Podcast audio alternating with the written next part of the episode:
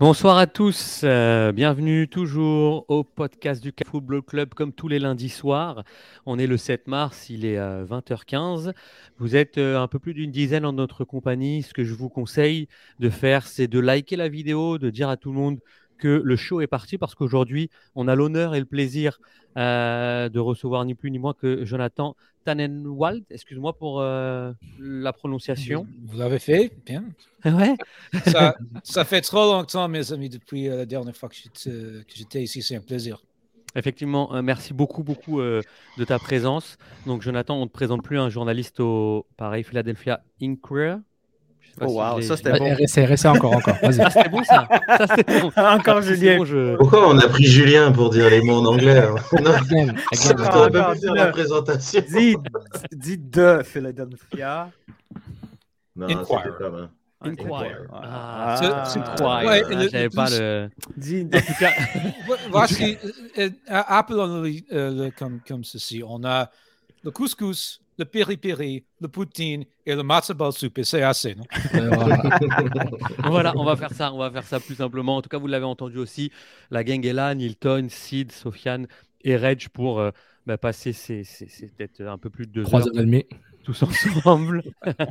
et euh, avant de rentrer dans le vif du sujet, comme d'habitude, vous le savez, c'est de coutume euh, au Can Football Club, bah, Sofiane va revenir euh, pour vous sur la semaine du, du CanFC. Où est-ce que vous pourrez retrouver tout ce, que ce dont Sofiane va vous parler sur le site www.canfootballclub.com. C'est là où vous allez retrouver bah, tout ce que, que l'on propose comme vidéo, comme article euh, et tout ce que le, le monde du CanFC est. À toi, Sofiane. Euh, le gros focus pour cette semaine, on a un gros focus qui est multimédia, donc instagram.com, club, beaucoup de clips vidéo qui continuent. Euh, je partageais euh, mon écran pour montrer à quoi ça ressemble. Euh, encore une fois, Instagram, c'est ton feu. Instagram.com, Barbican Football Club, at Club sur Instagram. Donc, venez nous voir ici. Des clips vidéo, des photos, de l'engagement, des questions et des débats. Donc, c'est sur Instagram. Et vous avez marqué aussi sur, sur Facebook. je pense que je pense c'est là où là, le, si on parle d'upgrade de classe économie à classe affaires, je pense que c'est là où on a investi beaucoup d'argent. Gros merci, euh, gros à Sid. Euh, encore une fois, beaucoup de contenu, l'engagement et des clips. Regardez-moi ces clips, ça, avec le texte, avec le tease, avec les, avec, les gens qui discutent avec nous. Donc, c'est aussi, on est aussi multiplateforme, donc Facebook, Instagram, sur, euh, avec Club, Twitter aussi, beaucoup de clips. Pardon beaucoup de clips sur le, compte de le compte aussi de Sid at on le voit sur. Ouais, je crois site FW met beaucoup de, de, de, clips Twitter, Twitter et autres par rapport aux conférences de presse. Donc, euh, l'après-match ne s'arrête pas seulement quand le match est fini, mais continue sur euh, CanFC. Donc, euh, tous les réseaux sociaux Can Football Club et toujours canfootballclub.com. Et le plus important, patreon.com, barre oblique Football Club. Merci tout le monde. Merci, merci, Sof. on va passer tout de suite. Bah, au match, c'est-à-dire le, débrief de, ce match Philadelphie-Montréal, ou plutôt Montréal-Union de Philadelphie. Encore une fois, on remercie euh, euh, Jonathan d'être avec nous. 2-1 euh, pour, pour l'Union, score, score final. L'impact qui a ouvert le score par Lassi Lapalainen, puis Philadelphie par Bedoya a, égalisé. Et j'ai plus le, deuxième buteur si, si vous l'avez. J'ai pas le, mes, mes stats devant moi là. Euh, je crois que c'est le Kabat. Carenza. Carenza, mhm. voilà, qui, euh, qui, est venu donner la victoire à l'Union de Philadelphie. Euh, j'aimerais savoir ce que vous en avez pensé. On va un petit peu parler de ce match-là. Je vais, je vais d'abord donner la, la parole à, à Jonathan. Qu'est-ce que tu as Qu'est-ce que tu as retenu de ce match-là? Est-ce que tu as retenu, par exemple, vraiment deux mi-temps distinctes? Euh, une première plutôt euh, dominée, j'ai trouvé, par, euh, par le CF Montréal, et puis une deuxième où le, le, Montréal a déjoué, et puis où Philadelphie a finalement pu profiter un petit peu du terrain, un petit peu peut-être de la fatigue, pour venir bah, mettre quelques banderilles. À moi pour commencer ou, à quelqu'un d'autre Non, non, à toi, à toi, je, te donne la parole. Donc, c'était, c'était une, pour moi, c'était une bonne victoire pour Philadelphie. C'était euh, c'était une équipe qui, Jim Curtin, l'entraîneur-chef, euh, admettait dans la semaine, il n'entraînait pas du tout sur le turf dans la semaine. seulement sur le gazon naturel qui. Ben, ils savaient tous que, que la surface serait difficile. Euh, et c'était difficile. Et on le sait, nous savons tous, c'est difficile. Mais euh, ils ont appris, ils ont ajouté, ils ont joué leur style de foot où ils pouvaient. Euh, ils étaient un peu chanceux que le but de Mihailovic était refusé par le VAR pour une faute. Si c'était pas une faute qui allait directement vers le but, peut-être euh, le but est permis. Parce que c'était Mihailovic qui, commettait la, faute pour gagner le ballon. Si c'était quelqu'un d'autre, peut-être le but euh, reste marqué. Mais ce qu'on a vu, pour moi, de, mon côté, du, côté du, Union, euh, une bonne chimie entre Daniel Gazdag et Julian Carranza. Et Carranza, qui est un des nouveaux joueurs de cette équipe, joueur important, pris en prête du l'Inter de Miami, un peu du bargain basement parce que Miami devait devait sortir beaucoup de joueurs à cause du, des penalties euh, remis par la Ligue pour euh, casser les règles du, cap financier. Mais, mais un joueur qui, qui avait beaucoup de promis comme Morel, quand Miami l'a embauché, mais il ne jouait pas beaucoup.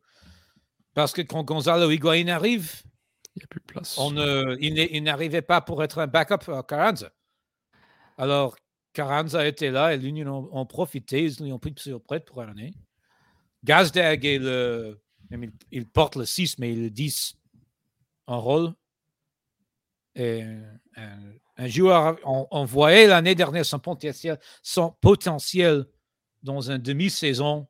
Et on a déjà vu encore cette année son, potentiel dans ceci qui est son première euh, saison entière ici à Philadelphie. Il a construit une bonne chimie avec, avec euh, Carranza, avec Bedoya, euh, avec José Martinez, le, milieu défensif qui est un des meilleurs dans sa position dans la ligue, à mon avis. Et on a vu le début de Michael Wood, qui était euh, le grand addition, le, attaquant, le, plus grand frais de transfert dans l'histoire du, Union.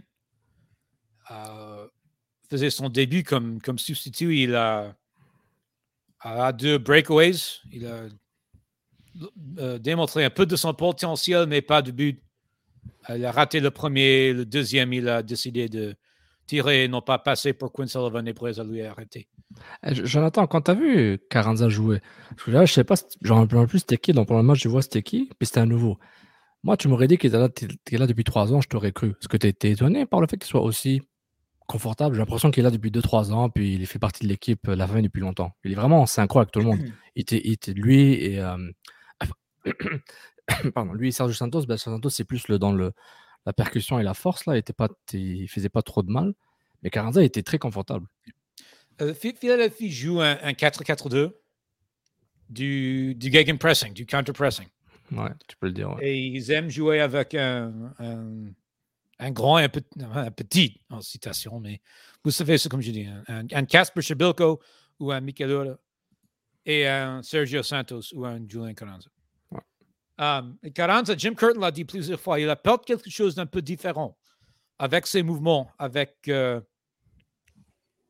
avec son intelligence, um, sans le ballon, pas seulement avec le ballon. Et il a compris assez rapidement le, playbook, les mouvements, euh, comment les choses se passent dans les counter-attaques. Et, et, aussi, et je lui ai interviewé un peu, mais tout ce que j'ai entendu dire, c'est un bon gars aussi. Et, il veut, il y a un peu d'un chip sur son, sur son épaule, il veut prouver quelque chose. Et, euh, et comme ça, c'est un bon fit déjà. J'ai une question pour toi, Jonathan. Mmh. Tu sais, Philadelphie, euh, ça a été, euh, a comme créé un petit mouvement jeunesse en MLS et utiliser les joueurs de l'académie. Euh, avec, avec les dernières ventes de leurs joueurs en Europe. Il y a des beaux succès. Comment tu as réagi quand, euh, justement, le Philadelphie a fait un achat d'un attaquant, le Danois, Michael Ur, je crois que ça se prononce? C'est quand même, c'est pas un jeune, c'est pas un vieux, c'est pas un gars de 30 ans, mais c'est quand même un joueur de 26, 27 ans c'est pas nécessairement le profil que la MLS essaye d'inculter dans leur transfert. on cherche plus en MLS à aller chercher des gars de, disons, 24 ans et moins pour pouvoir les refiler en Europe. Là, c'est vraiment une acquisition court terme. on va chercher un gars pour remplacer un attaquant qui est parti pour gagner maintenant.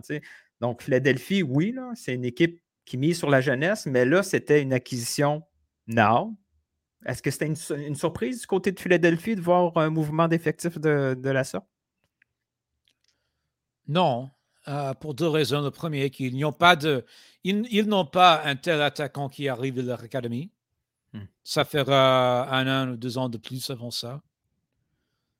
Euh, et quelques-uns des prospects ont joué dans le match d'avant-saison contre le Montréal les, attaquants qui ont joué dans le, deuxième mi-temps et la période bonus, ils ont 15 et 16 ans, ils sont de l'académie, ils sont, comme je dis, à un ou deux années d'être prêts pour la MLS. Mais aussi, voici une équipe qui, en 2020, a gagné le Supporter Shield. En 2021, a trouvé le, final de l'Est dans les playoffs. Et c'est une équipe dans une grande ville. La cinquième plus grande ville des États-Unis. Et c'est ils, n'ont pas, à mon avis, un tel fanbase, base de, supporters. Ils ont 18 000 gens qui viennent à chaque match, à chaque match mais ça ne fait pas une base de supporters comme il y a à Montréal, par exemple, ou à Vancouver, ou à Portland, ou à des autres villes dans la MLS. Mais c'est une grande ville. Et dans une grande ville, il y a un peu de pression si vous ne gagnez pas parce que personne ne vous fait, attention. Et si vous avez un entraîneur-chef qui peut aller prendre un, une rôle à quelque autre, autre équipe en MLS ou en Europe, vous me dit maintenant, c'est probablement un des, des, favoris pour aller en Europe comme mmh. entraîneur ou entraîneur assistant parce qu'ils sont meilleurs amis à Jesse March, qui vient d'arriver à Leeds. il y a la pression sur les patrons de l'équipe enfin, allez, gagnez quelques matchs, gagnez quelques trophées. Soyez une grande équipe. Mais la pression vient des fans ou des médias? Je me lève la main. Hein. Elle vient de toi? Euh, non, parce que, OK, je, parlerai dans une minute les médias parce que pour, les, pour, vos auditeurs qui, qui, ne me connaissent pas bien, qui ne savent pas mon histoire avec cette émission, je parlerai des médias dans quelques minutes. Um, oui, il y a des du pression, un peu des fans, parce que le contraire du pression, c'est absence. C'est pas la négativité, non, c'est l'absence. Il y a des pressions de, dans l'équipe des autres joueurs qui veulent gagner quelque chose et qui voient le, le talent et le potentiel des joueurs de l'académie comme Brandon et Paxton Aronson, comme Jack McGlynn, qui est un joueur exceptionnel qu'on verra dans cette ligue. Euh, dans cette saison, je crois, dans les, semaines qui viennent, il est un très bon joueur. Paxton note, Julien, il a 18 ans, lui. Il va être. Il va être... Prends une petite note, Julien. Paxton Aronson, qui est le, le, frère, le petit frère de Brandon Aronson. Très bon joueur. C'est le gars que tous les, les supporters de l'équipe s'illuminent immédiatement quand, quand on, lance, on donne son nom dans euh, la télé ou sur Twitter, etc. Um, il veut gagner un trophée après dix années de ne pas avoir gagné un trophée. Et on, ayant gagné un, trophée, il veut maintenant gagner une autre trophée. Ils ont vu l'année dernière, ils, sont, ils ont trouvé la finale de l'Est sans un tel numéro 1, numéro 9. Ils construisent des buts, un but deux buts par match, mais ils n'ont pas de un tel.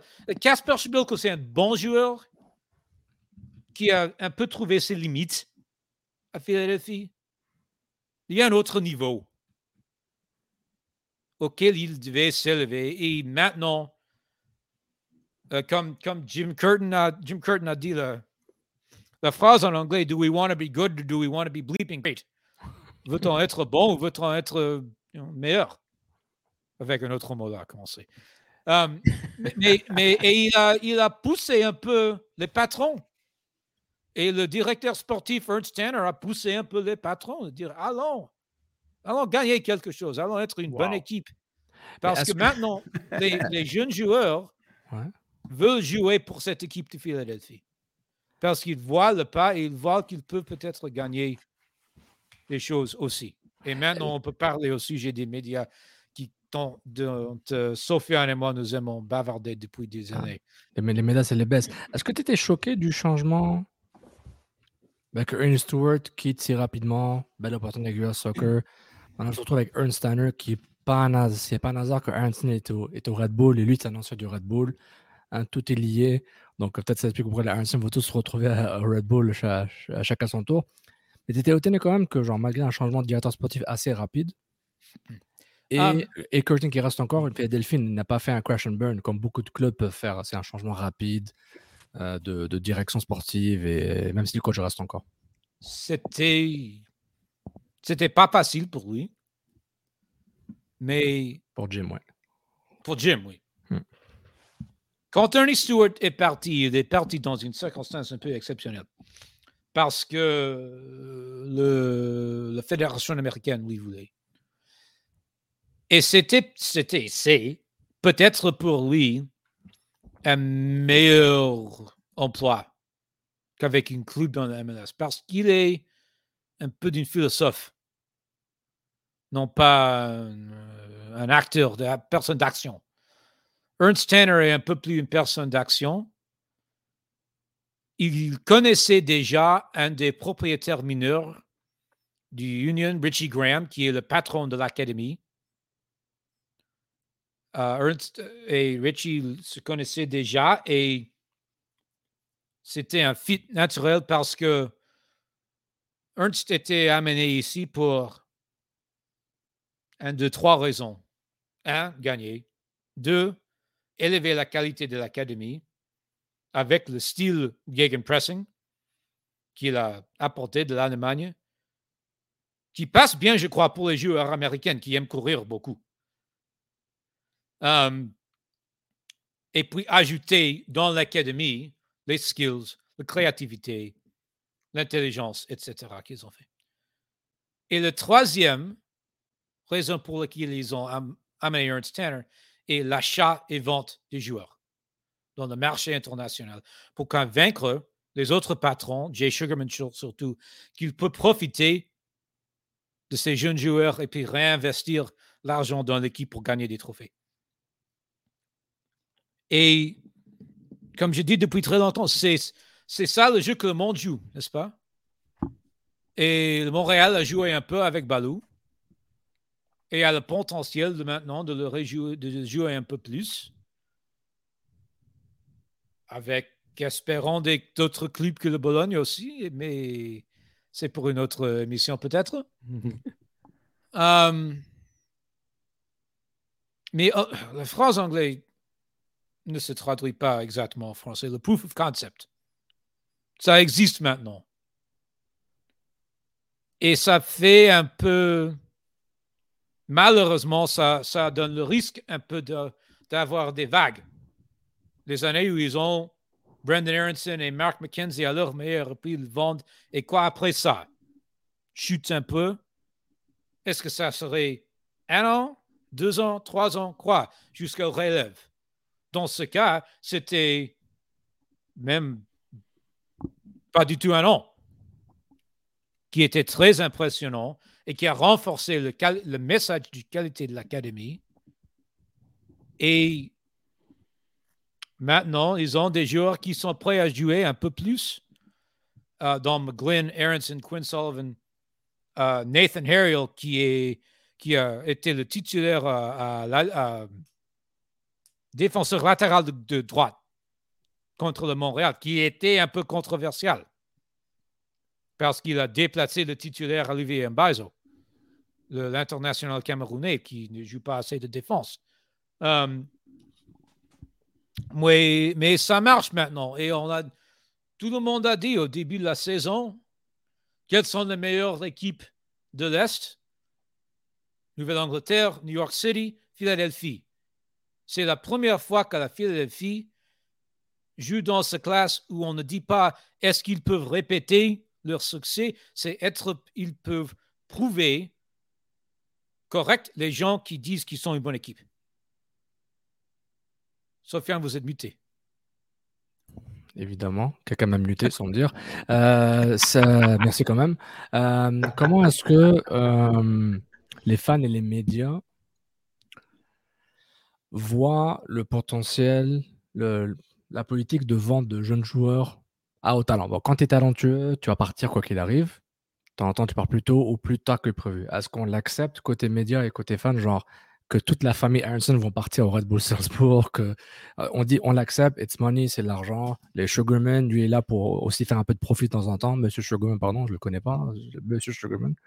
Et puis on l'accepte tout court, puis on se dit it is what it is, puis euh, c'est la nouvelle MLS. Il faut acheter, mais il faut aussi vendre beaucoup. Ok. Je laisse encore le sujet du média parce que je veux parler du média séparément les fans qui comprennent sont à bord. Ils aiment la stratégie. Ils comprennent que c'est ce que le monde fait. Tous les clubs du monde sont des clubs qui vendent. Le Manchester United est un club qui vend. L'Arsenal, euh, un club qui vend. Mais, mais quand le Barcelone vend des joueurs, qu'est-ce que ça? Je dis, quand le Barcelone ou le Real Madrid ou le Liverpool ou le Chelsea vend un, ou Manchester City vend un joueur, je dis, bon, le Manchester City, c'est un selling club. Parce que tous les clubs du monde vendent des joueurs. Tout à fait. N'importe le niveau. Même le Bayern, même le Barcelone, Real Madrid, etc. La difficulté ici était convaincre le reste de la ville qui ne fait pas trop attention au foot pourquoi est-ce qu'ils vendent à ces clubs en Europe dont je ne connais pas le joueur que je connais? Et je devais leur dire, un, parce qu'ils ont gagné 6 millions de dollars pour Brendan Aronson et Mark McKenzie chacun. Deux,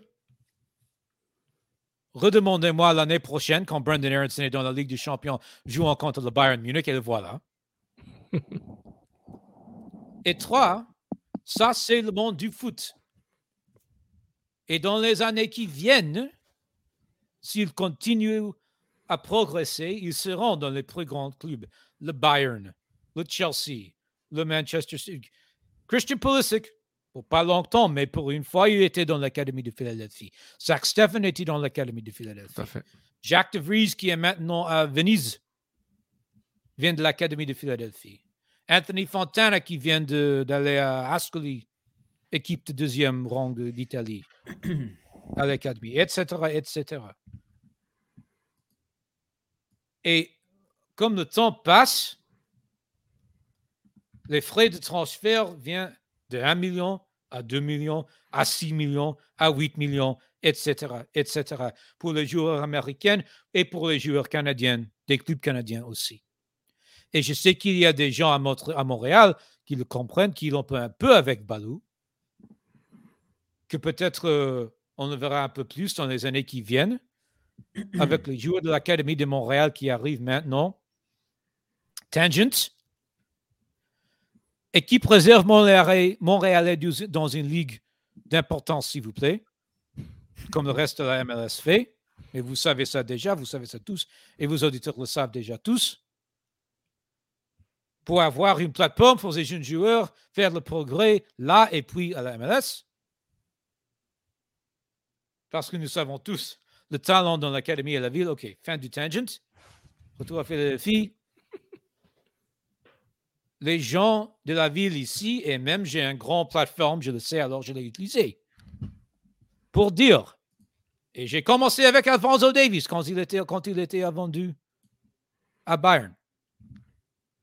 Et nous qui sommes, moi, le Paul Tenorio, Sam Stechko, mes amis qui, qui font partie du média du foot américain depuis longtemps, nous disons depuis euh, bien avant que la MLS se faisait régulièrement, régulièrement, vendez les joueurs en Europe. C'est bon pour la Ligue. Et maintenant, la Ligue entière le comprend. Et c'est beaucoup pour le meilleur, à mon avis, pour la Ligue. Alors, si on veut, Sofiane, parler de notre sujet favori. Attends, avant, de parler des, des euh, ben, on va parler des médias, mais je vais te faire réagir sur quelque chose, euh, Jonathan, parce qu'il y a une nouvelle d'envergure euh, au sujet des, de, des droits de, diffusion. Donc, pour ceux qui ne savent pas, il faut savoir que ah il y, a un nouveau contrat qui a été octroyé aux équipes nationales américaines. Donc, un contrat de, de 8 ans qui va rapporter 25 à 27 millions de, dollars par année. Donc là, on parle d'une vingtaine de matchs pour les, les, filles et, et les gars. Donc là, il y a quatre étoiles sur le logo que j'ai trouvé, donc ça doit être les filles, si j'ai bien compris. donc c'est parce que je pense que les filles ont plus d'étoiles que, que, les gars. D'ailleurs, les, les, étoiles des gars, il faudrait savoir d'où elles viennent, parce que bon, généralement, c'est quand les champions du monde qu'on met des étoiles, mais en tout cas. Euh, donc, euh, les, les, matchs vont être diffusés sur, euh, sur HBO, HBO Max, la plateforme de streaming, et, et, aussi sur TBS et TNT.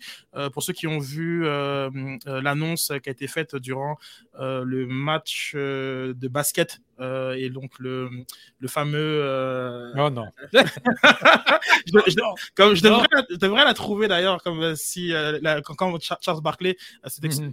exprimé sur, sur ce sujet euh, donc voilà, donc euh, il faut savoir que voilà, donc le, les, plateformes de streaming sont largement utilisées euh, du côté des États-Unis, que ce soit Peacock de, de, NBC qui, qui a les matchs à la Première Ligue, on a aussi ESPN Plus de, de Disney qui diffuse la Liga et aussi les matchs de MLS mais qui pas pas, de marché comme nous on a avec avec Dazone qui ne qui diffuse pas les matchs du CF Montréal et on a Paramount Plus aussi du côté de CBS qui diffuse la Serie A donc, euh, ce sont euh, un peu euh, toutes ces plateformes-là qui sont un peu le nouveau, la nouvelle façon de consommer le, football. Nous, on a vu du côté canadien que, que Fubo a fait une grosse entrée sur le marché, tout comme One Soccer, dans ces, nouveaux acteurs de, pour, pour le foot.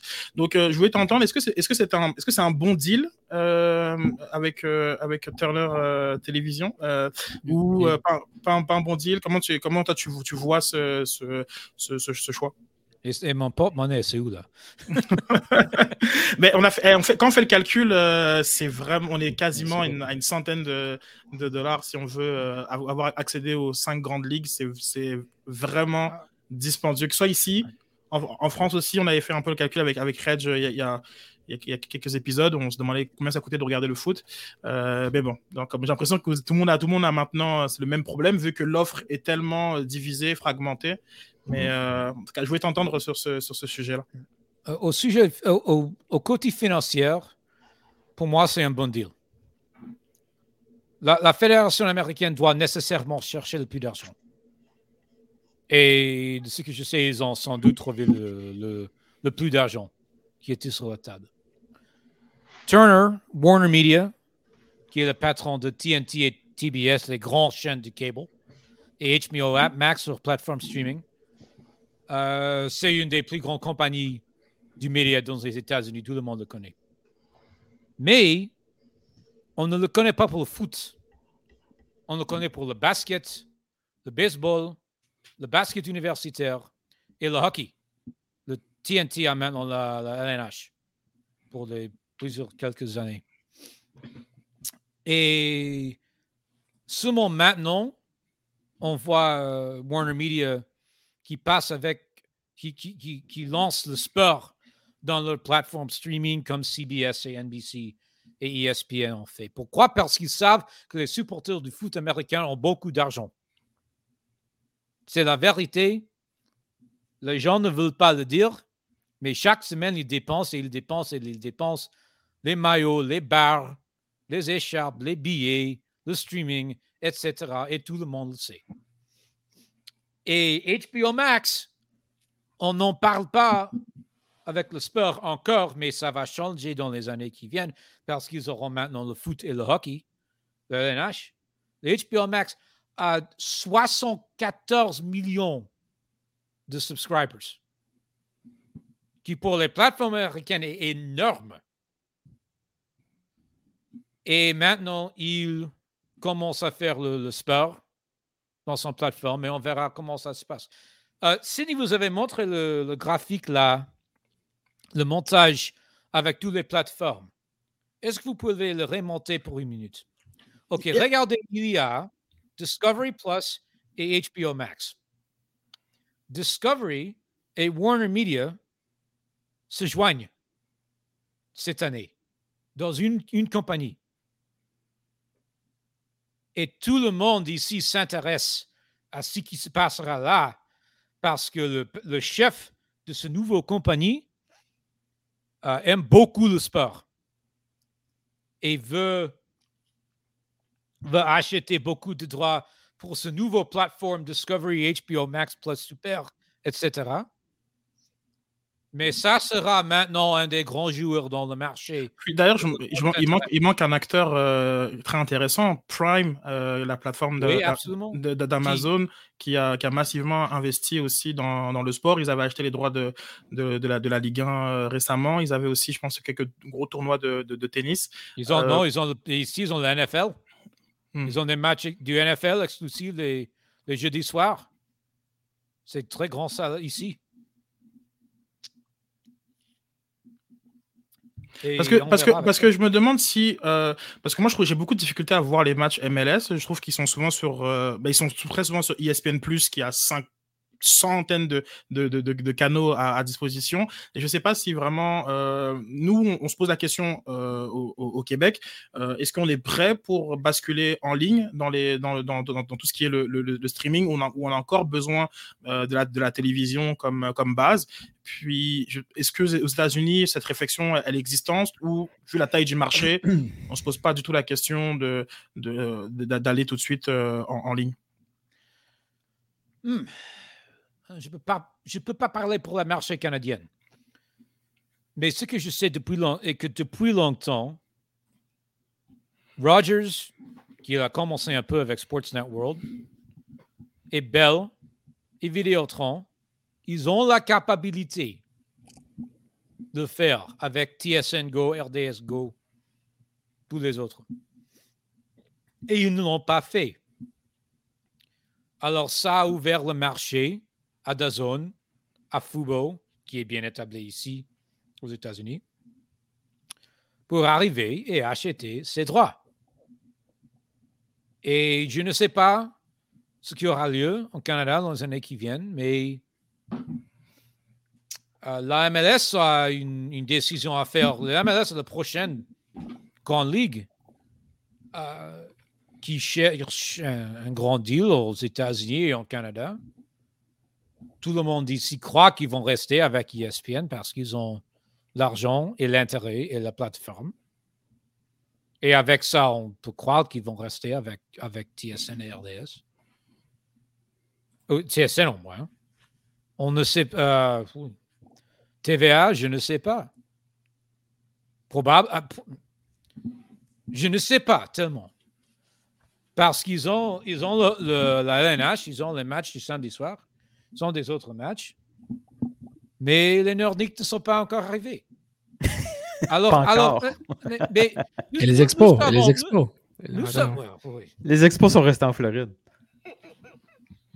Mais nous, nous savons que depuis très très longtemps, le but de Québécois était que les Nordiques étaient le grand billet, n'est-ce pas? Et ils ne sont pas arrivés. Alors, on verra si. Et nous savons aussi que Bell a, coupé. Que, combien On ne sait pas combien de gens ils ont viré maintenant pour cost cutting, qui me rend très triste parce que je crois qu'ils ont fait une très bonne présentation du foot. Mais je ne sais pas ce qui, ce qui aura lieu avec le prochain rang de droit en Canada.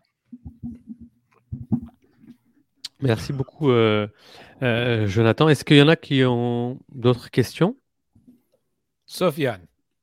Ben, on a, on, a, parlé un peu des, diffusions, là, mais euh, tu sais, quand, quand tu m'as quand tu m'as fait l'honneur d'interagir avec moi en 2011-2012, ça, il y a un, gars de Montréal qui, francophone, non arabe, puis il écrit en anglais de temps en temps. Là.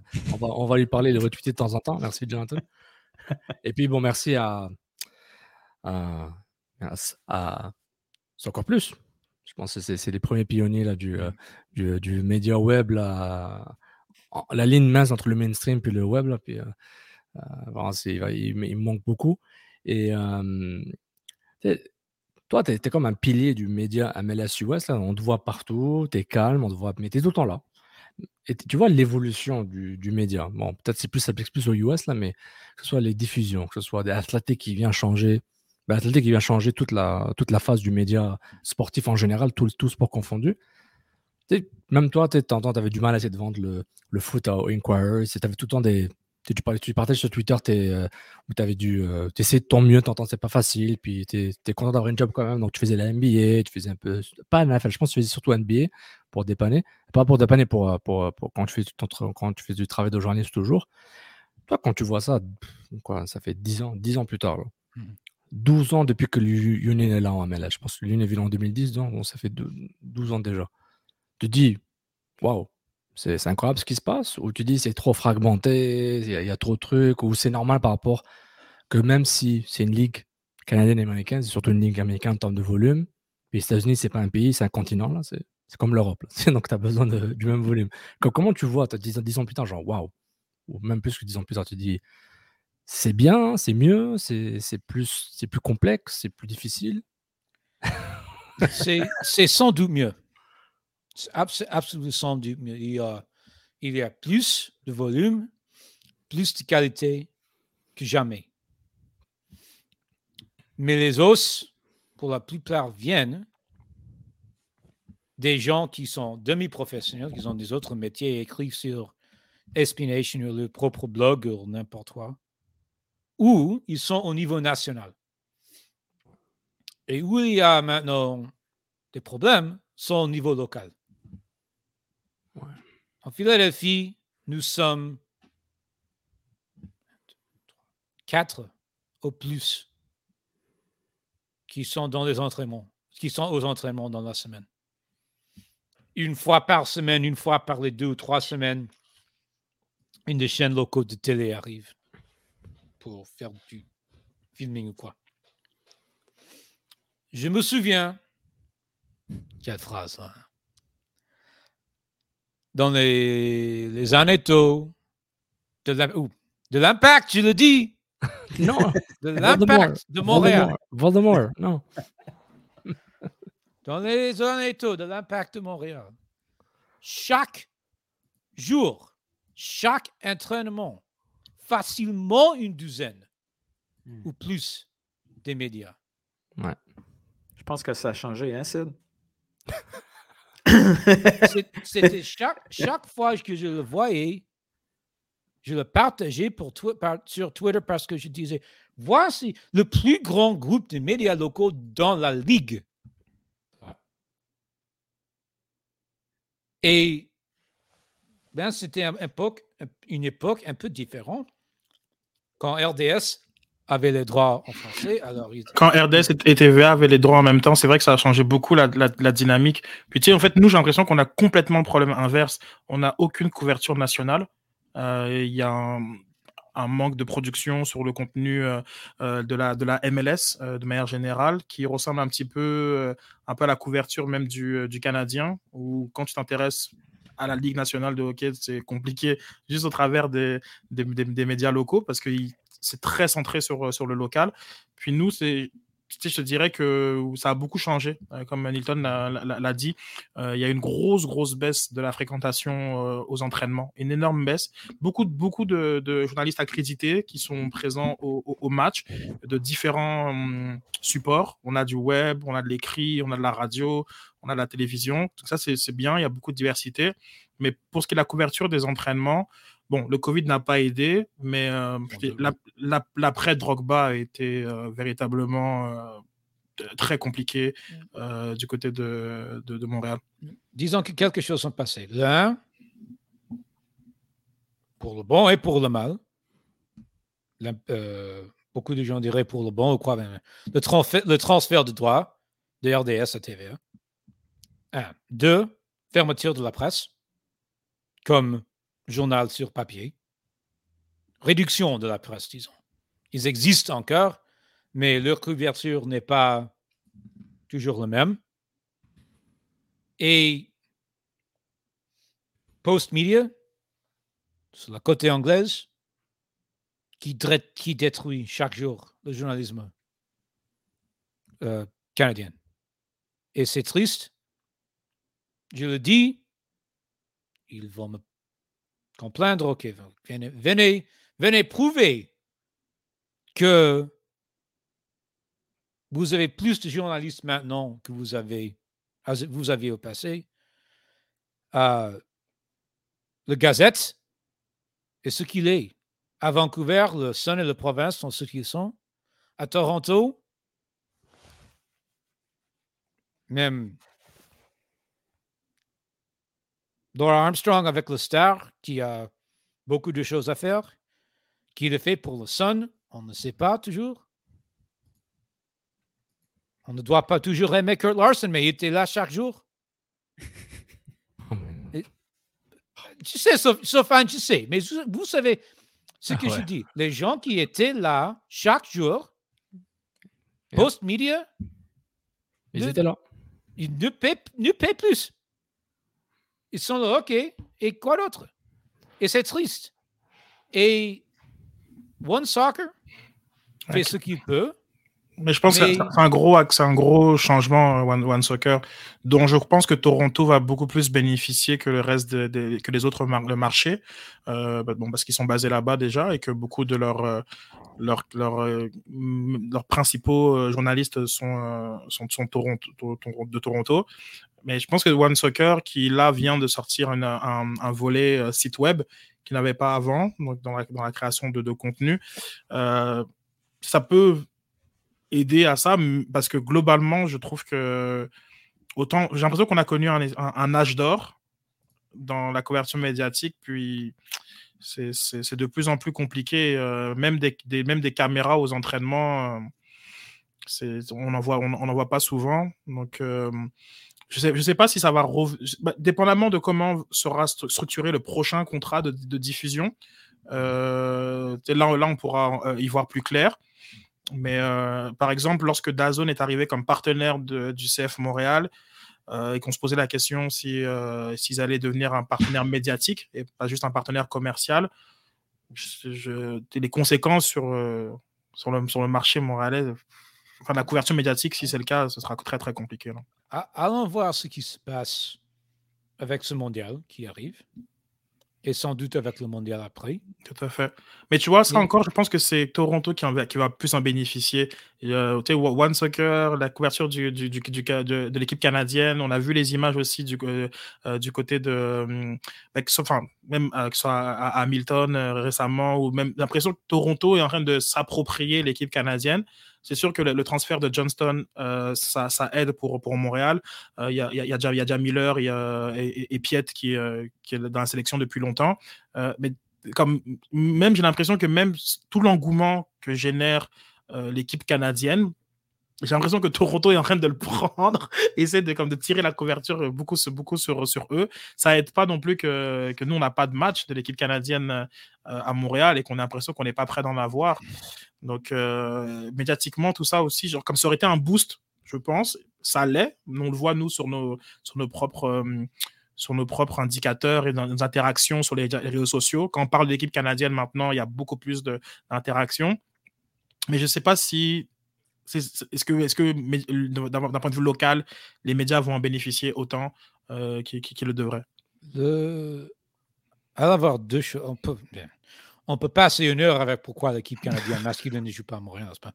Euh, allons voir, avec ces deux mondiaux, si quelque chose se passe à Montréal, qu'il est passé au, passé, et qui se passe maintenant à Philadelphie et aide l'Union dans, qui a, grandi leur couverture.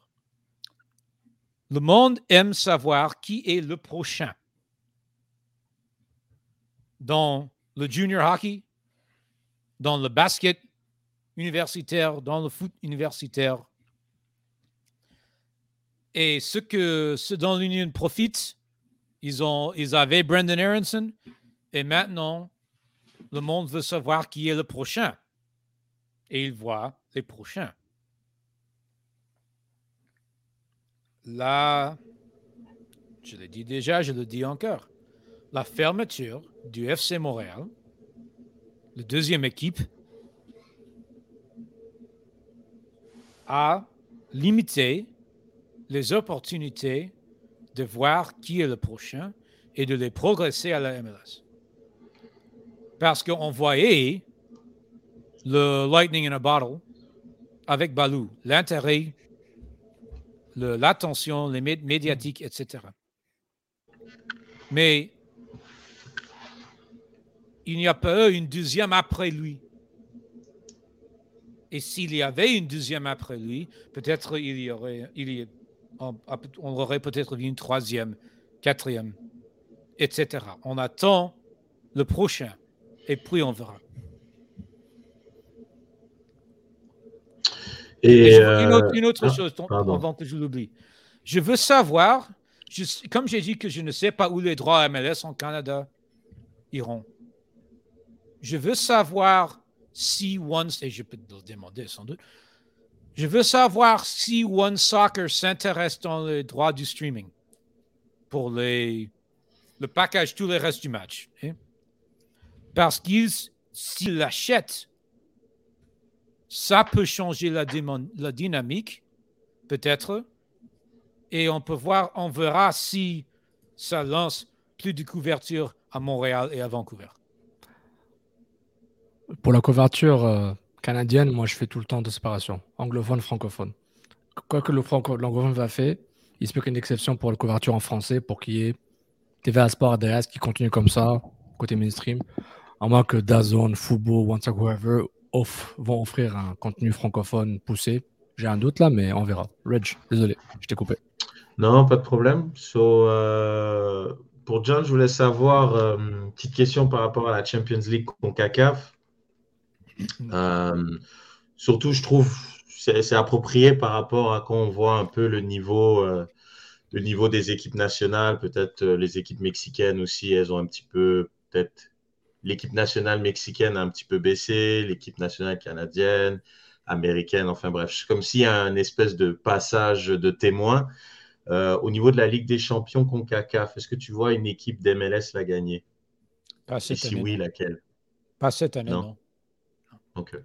Les, les match-ups, rien de, aucun ne marche.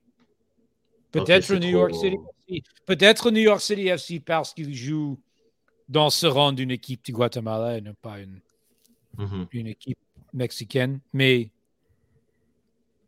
les talents, Seattle joue contre Leon, New England joue contre Pumas et le Montréal contre le Cruz Azul. À hmm. mon avis, c'est trop de. I mean, New York, j'ai parlé de New York. Seattle a le meilleur talent. Tout le monde le sait. S'ils peuvent battre Léon, on verra. Mais mm-hmm. on voit aussi que deux, il y a trois matchs dans les quarts de finale MLS Mexique. Les deux meilleures équipes de la MLS jouent les deuxièmes matchs en Mexique. C'était le contraire. Peut-être, je dirais, différent. Mais Seattle et New England doivent jouer en Mexique les deuxièmes matchs. Pour moi, ça sera une, c'est un très, très grand problème. Même avec euh, le huis clos, euh, John, le fait que beaucoup de, que les sanctions semblent faire en sorte qu'il n'y aura pas de supporters dans les stades, est-ce que le, Mexique perd pas C'est officiel ça? On a eu comme plusieurs rumeurs à ce sujet, beaucoup de journalistes euh, sur place, mais il n'y a rien qui était annoncé. Puis même d'ailleurs, le, le, stade euh, Estadio Azteca, ils ont communiqué, ils ont dit venez au stade, mais c'était pas clair si quand ils disent venez au stade, c'est venez au stade ou venez voir le match. C'était pas très clair. Mais il y, a de, y a de grandes chances qu'il n'y ait pas de supporters quand même. Je pense que ce serait assez logique avec tout ce qui s'est passé. Mais... Et et je ne veux, moi personnellement, je ne veux pas bannir les supporters, les supporters dans les autres villes qui n'avaient rien à faire à ce qui se passe. Avec le Querétaro, qui était horrible, qui était un désastre sans doute. mais ce n'est pas nécessairement la faute des autres supporters des autres clubs. Euh, ça va aider si les, clos- les huis clos. Hmm. Mais ça ne change pas l'attitude de la ville de Mexique. Et ça ne change pas le talent de ces équipes qui font face aux équipes d'Alas. Donc l'écart est encore euh, trop grand entre la Liga MX et la MLS alors. Et c'est pas seulement. On dit, oh, les équipes de la MLS ont besoin de. de, euh, de plus d'argent, dépenser plus d'argent de joueurs. C'est pas seulement les joueurs top où ils doivent dépenser plus d'argent. La Nouvelle-Angleterre a, a une bonne chance contre les Pumas. Si le deuxième match du série était à, à Foxborough, ça serait une dynamique très différente, et le même avec Seattle. Leon. Hmm. Euh, c'est dans le reste des équipes. Foxborough, ils- ils étaient vraiment pas nombreux. hein. Pour leur premier match à deux. Pour le premier match d'une équipe qui a eu un record euh, MLS et euh, Record qui- de Ne points, me hein, commencez pas. Bah. Ne me commencez Non, pas. mais je, non, je veux dire vraiment, ça, tu regardes Charlotte, tu regardes sur ce qui s'est la foule. C'est loin. Foxborough. Je serais- oui, serais- mais ça, ça a l'air loin pour les matchs des Revs et ça a l'air très proche pour les matchs des Pats. Mais bon, Ouais. Je serai à Boston ce week-end pour un peu du basket universitaire. Puis, Quand euh, l'avion euh, passe au-dessus du stade, je, je le saluerai. Et une demi-heure plus tard, je serai à l'aéroport. Ce stade-là, c'est pas seulement que c'est un stade horrible pour le foot. C'est à une heure plus de ville. ah ouais. Mais ils vont tous se déplacer pour euh, Bill Belichick. I'm very happy to be here. MLS parce. Ils ont, là, cons- parce que- ils ont construit une, une shopping mall et des hôtels et tout ça. Mais non. Vous habitez à- en ville de Boston ou près. Ah, Ça vous prend une heure, là. C'est horrible. C'est pour ça que personne ne va. Et, et même quand 20 000 personnes sont là, c'est une stade de 70 000. Mais, mais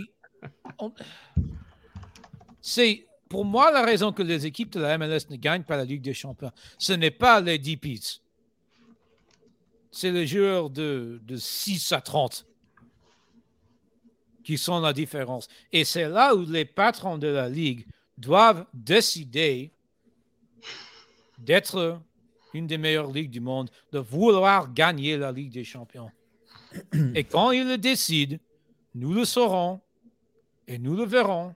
Et ça sera évident parce que le, le cap, le budget sera... Et, et ça grandit maintenant. Il faut dire, le, nouveau masse salariale, le, nouvel, nouveau CBA qui était accordé avant la pandémie et qui ce- ce- cette année est vr- vraiment la première année du nouveau CBA, euh, convention collective. Et on verra dans les trois ou quatre années prochaines ce qui se passe. Mais la Ligue des champions est gagnée sur le reste de l'équipe. C'est vrai. Et c'est là où encore la MLS n'est pas au niveau nécessaire, à mon avis. Merci. John, j'ai- un petit cadeau pour toi. Ah. On a fait un petit sondage dans notre, euh, dans notre chat. Euh, j'ai demandé est-ce que Philadelphie Union est une grande équipe de MLS Et à 56%, les gens ont dit ben oui. Wow. Ah oui. Ben oui. À Fake 56%. news! Fake news! Fake news! Euh, ça vaut mieux qu'un ban non. Hein? C'était où le vieux, le vieux sound effect? Hein? Oui, on, Ah, on- wow. avait ça, des, des- des- des sons. Et ça, c'est notre vie. Merci, merci beaucoup, John. Merci beaucoup, beaucoup C'est d'être. c'est euh, mon, c'est mon plaisir, ça fait trop longtemps. Et euh, j'attends tellement faire un retour à Montréal, comme je vous ai dit, et, et je le dirai aussi, aussi à vos auditeurs. Je voulais y être ce week-end, mais Compliqué. euh, je sais qu'ils ont enlevé quelques règles pour les citoyens canadiens sur les tests PCR, COVID et tout ça, mais ce n'était pas clair si c'est pour- si c'était pour les Américains aussi, et je ne voulais pas faire la chance, le travail que je devais ici, etc. Mais j'espère que l'année prochaine ou plus tard dans cette année, j'y serai. Ça fait trop longtemps et je veux, Je veux être de retour. J'ai pas. Ah, sauf Yann aimerait ceci. Je ne suis pas encore allé au nouveau biodôme pour faire mon sondage du buzz. Ah, il Oh, faut, wow. il faut. Et le planétarium, là. Qui s'en qui s'en souviennent de ça? Hein? Ah, le buzz du biodôme, là, ça that was fun. Et merci, Jonathan. Merci à toi. Et continue à peut- continue nous retweeter, là, puis on t'adore. Et on voit des photos, là. Si tu voyages aux États-Unis pour voir des matchs à MLS, là. Puis oublie pas de dire à tes collègues américains que la meilleure équipe de la CONCACAF maintenant, c'est le Canada. C'est c'est vrai. C'est vrai. On ne dispute, on ne dispute pas ici.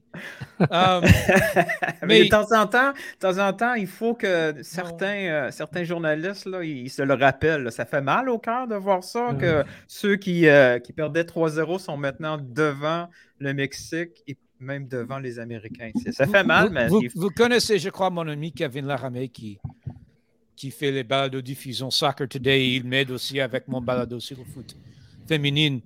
Et le, le- le jour après le match États-Unis-Canada, euh, je suis allé sur son, sur son balado et je lui ai demandé ce que je demande de, de, de toutes euh, mes amis canadiens. Je dis, comment sentez-vous? Laissez-le. Laissez vos sentiments, comme si on est thérapeute, n'est-ce pas? Laissez vos sentiments. Euh, Sur tout ça. Merci, mon- merci amis, encore. C'est un plaisir. Merci à toi. Merci beaucoup. Merci. On va tout de suite euh, reprendre notre souffle avec une petite page de publicité, puis on revient tout de suite. Salut la Cannes Family, j'espère que tout le monde va bien. C'est un message pour vous parler de notre sponsor, La Forge du Mat, cette microbrasserie de Trois-Rivières qui nous suit depuis presque les débuts du Cannes FC. Donc on, on les remercie d'être euh, à fond dans la culture foot et euh, je profite de ce message pour vous parler de certains de leurs produits.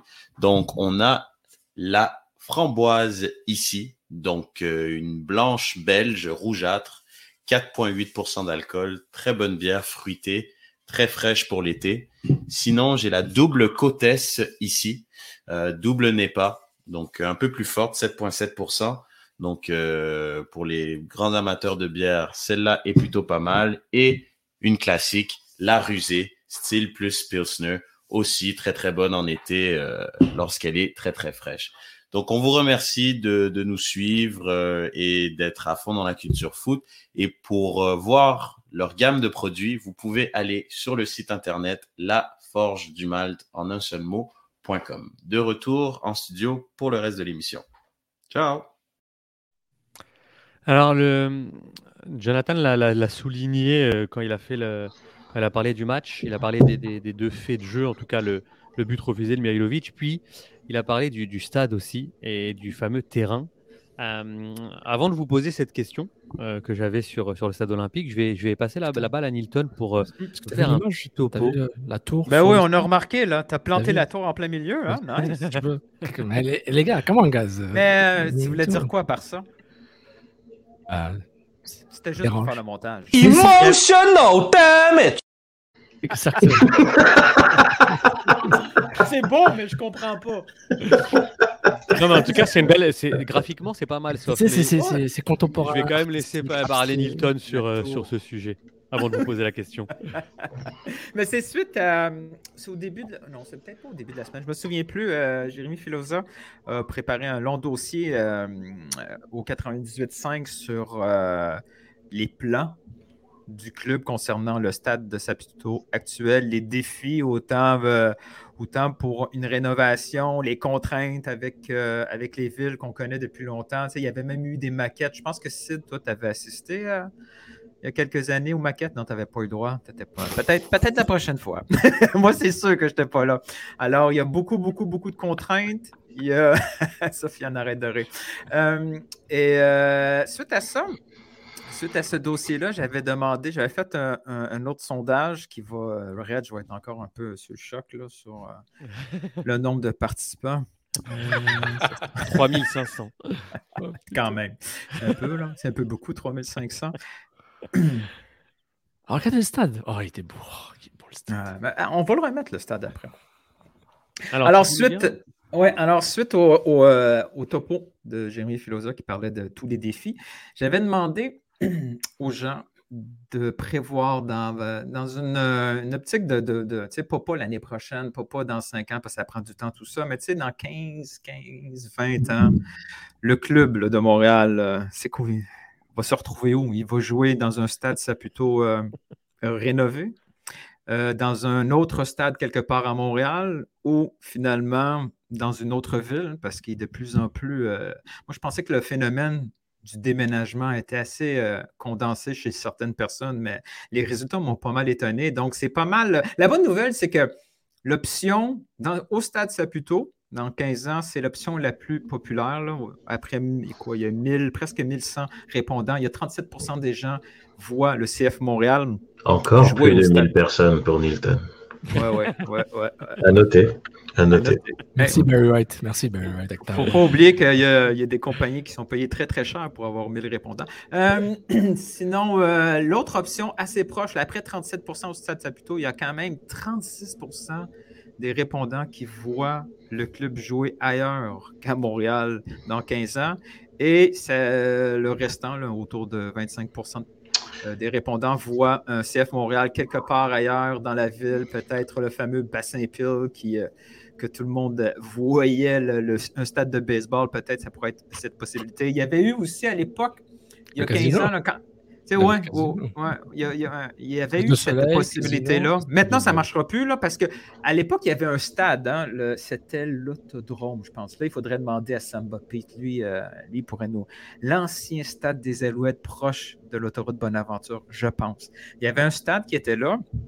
Et dans les plans, ça avait été un des terrains envisagés par Saputo, mais Joey a vu le deal très, très, très avantageux euh, que la ville avait suggéré au, au pied de la tour, Sofiane. Euh, mais là, aujourd'hui, ça devient des contraintes. Il y a plein, plein de choses. Le site a découvert plein de choses la, la semaine passée. Toutes les contraintes visuelles que le Stade Saputo doit, doit vivre avec. Et euh, je me demandais si vous, de votre côté, c'est de un, si c'est statistique, ça vous surprend de voir que c'est quand même assez partagé avec l'option autre ville si haute. Mais- Et euh, c'est quoi de votre côté? Comment vous voyez l'avenir en fait, je me pose, c'est c'est plus sur le Autreville. Autreville, est-ce qu'on parle de l'équipe n'est plus à On parle pas- Montréal On parle pas de brossard. On parle pas de brossard. là. Non, non, Mais non. Est-ce que les gens ils savaient que tu parlais pas de brossard, mettons, parce que Laval, euh, c'est pas, c'est pas, c'est pas C'est- une, une- une option. Il y, a- une autre ville au Québec qui peut accueillir un sport. euh, une- sérieux. on est- il n'y a pas une autre ville qui est capable de prendre une équipe de hockey, mais il va y avoir une autre ville qui va être capable de prendre une équipe de Donc, je- donc le- les gens ne savent Ben pas oui, à quoi ils répondent. Ben.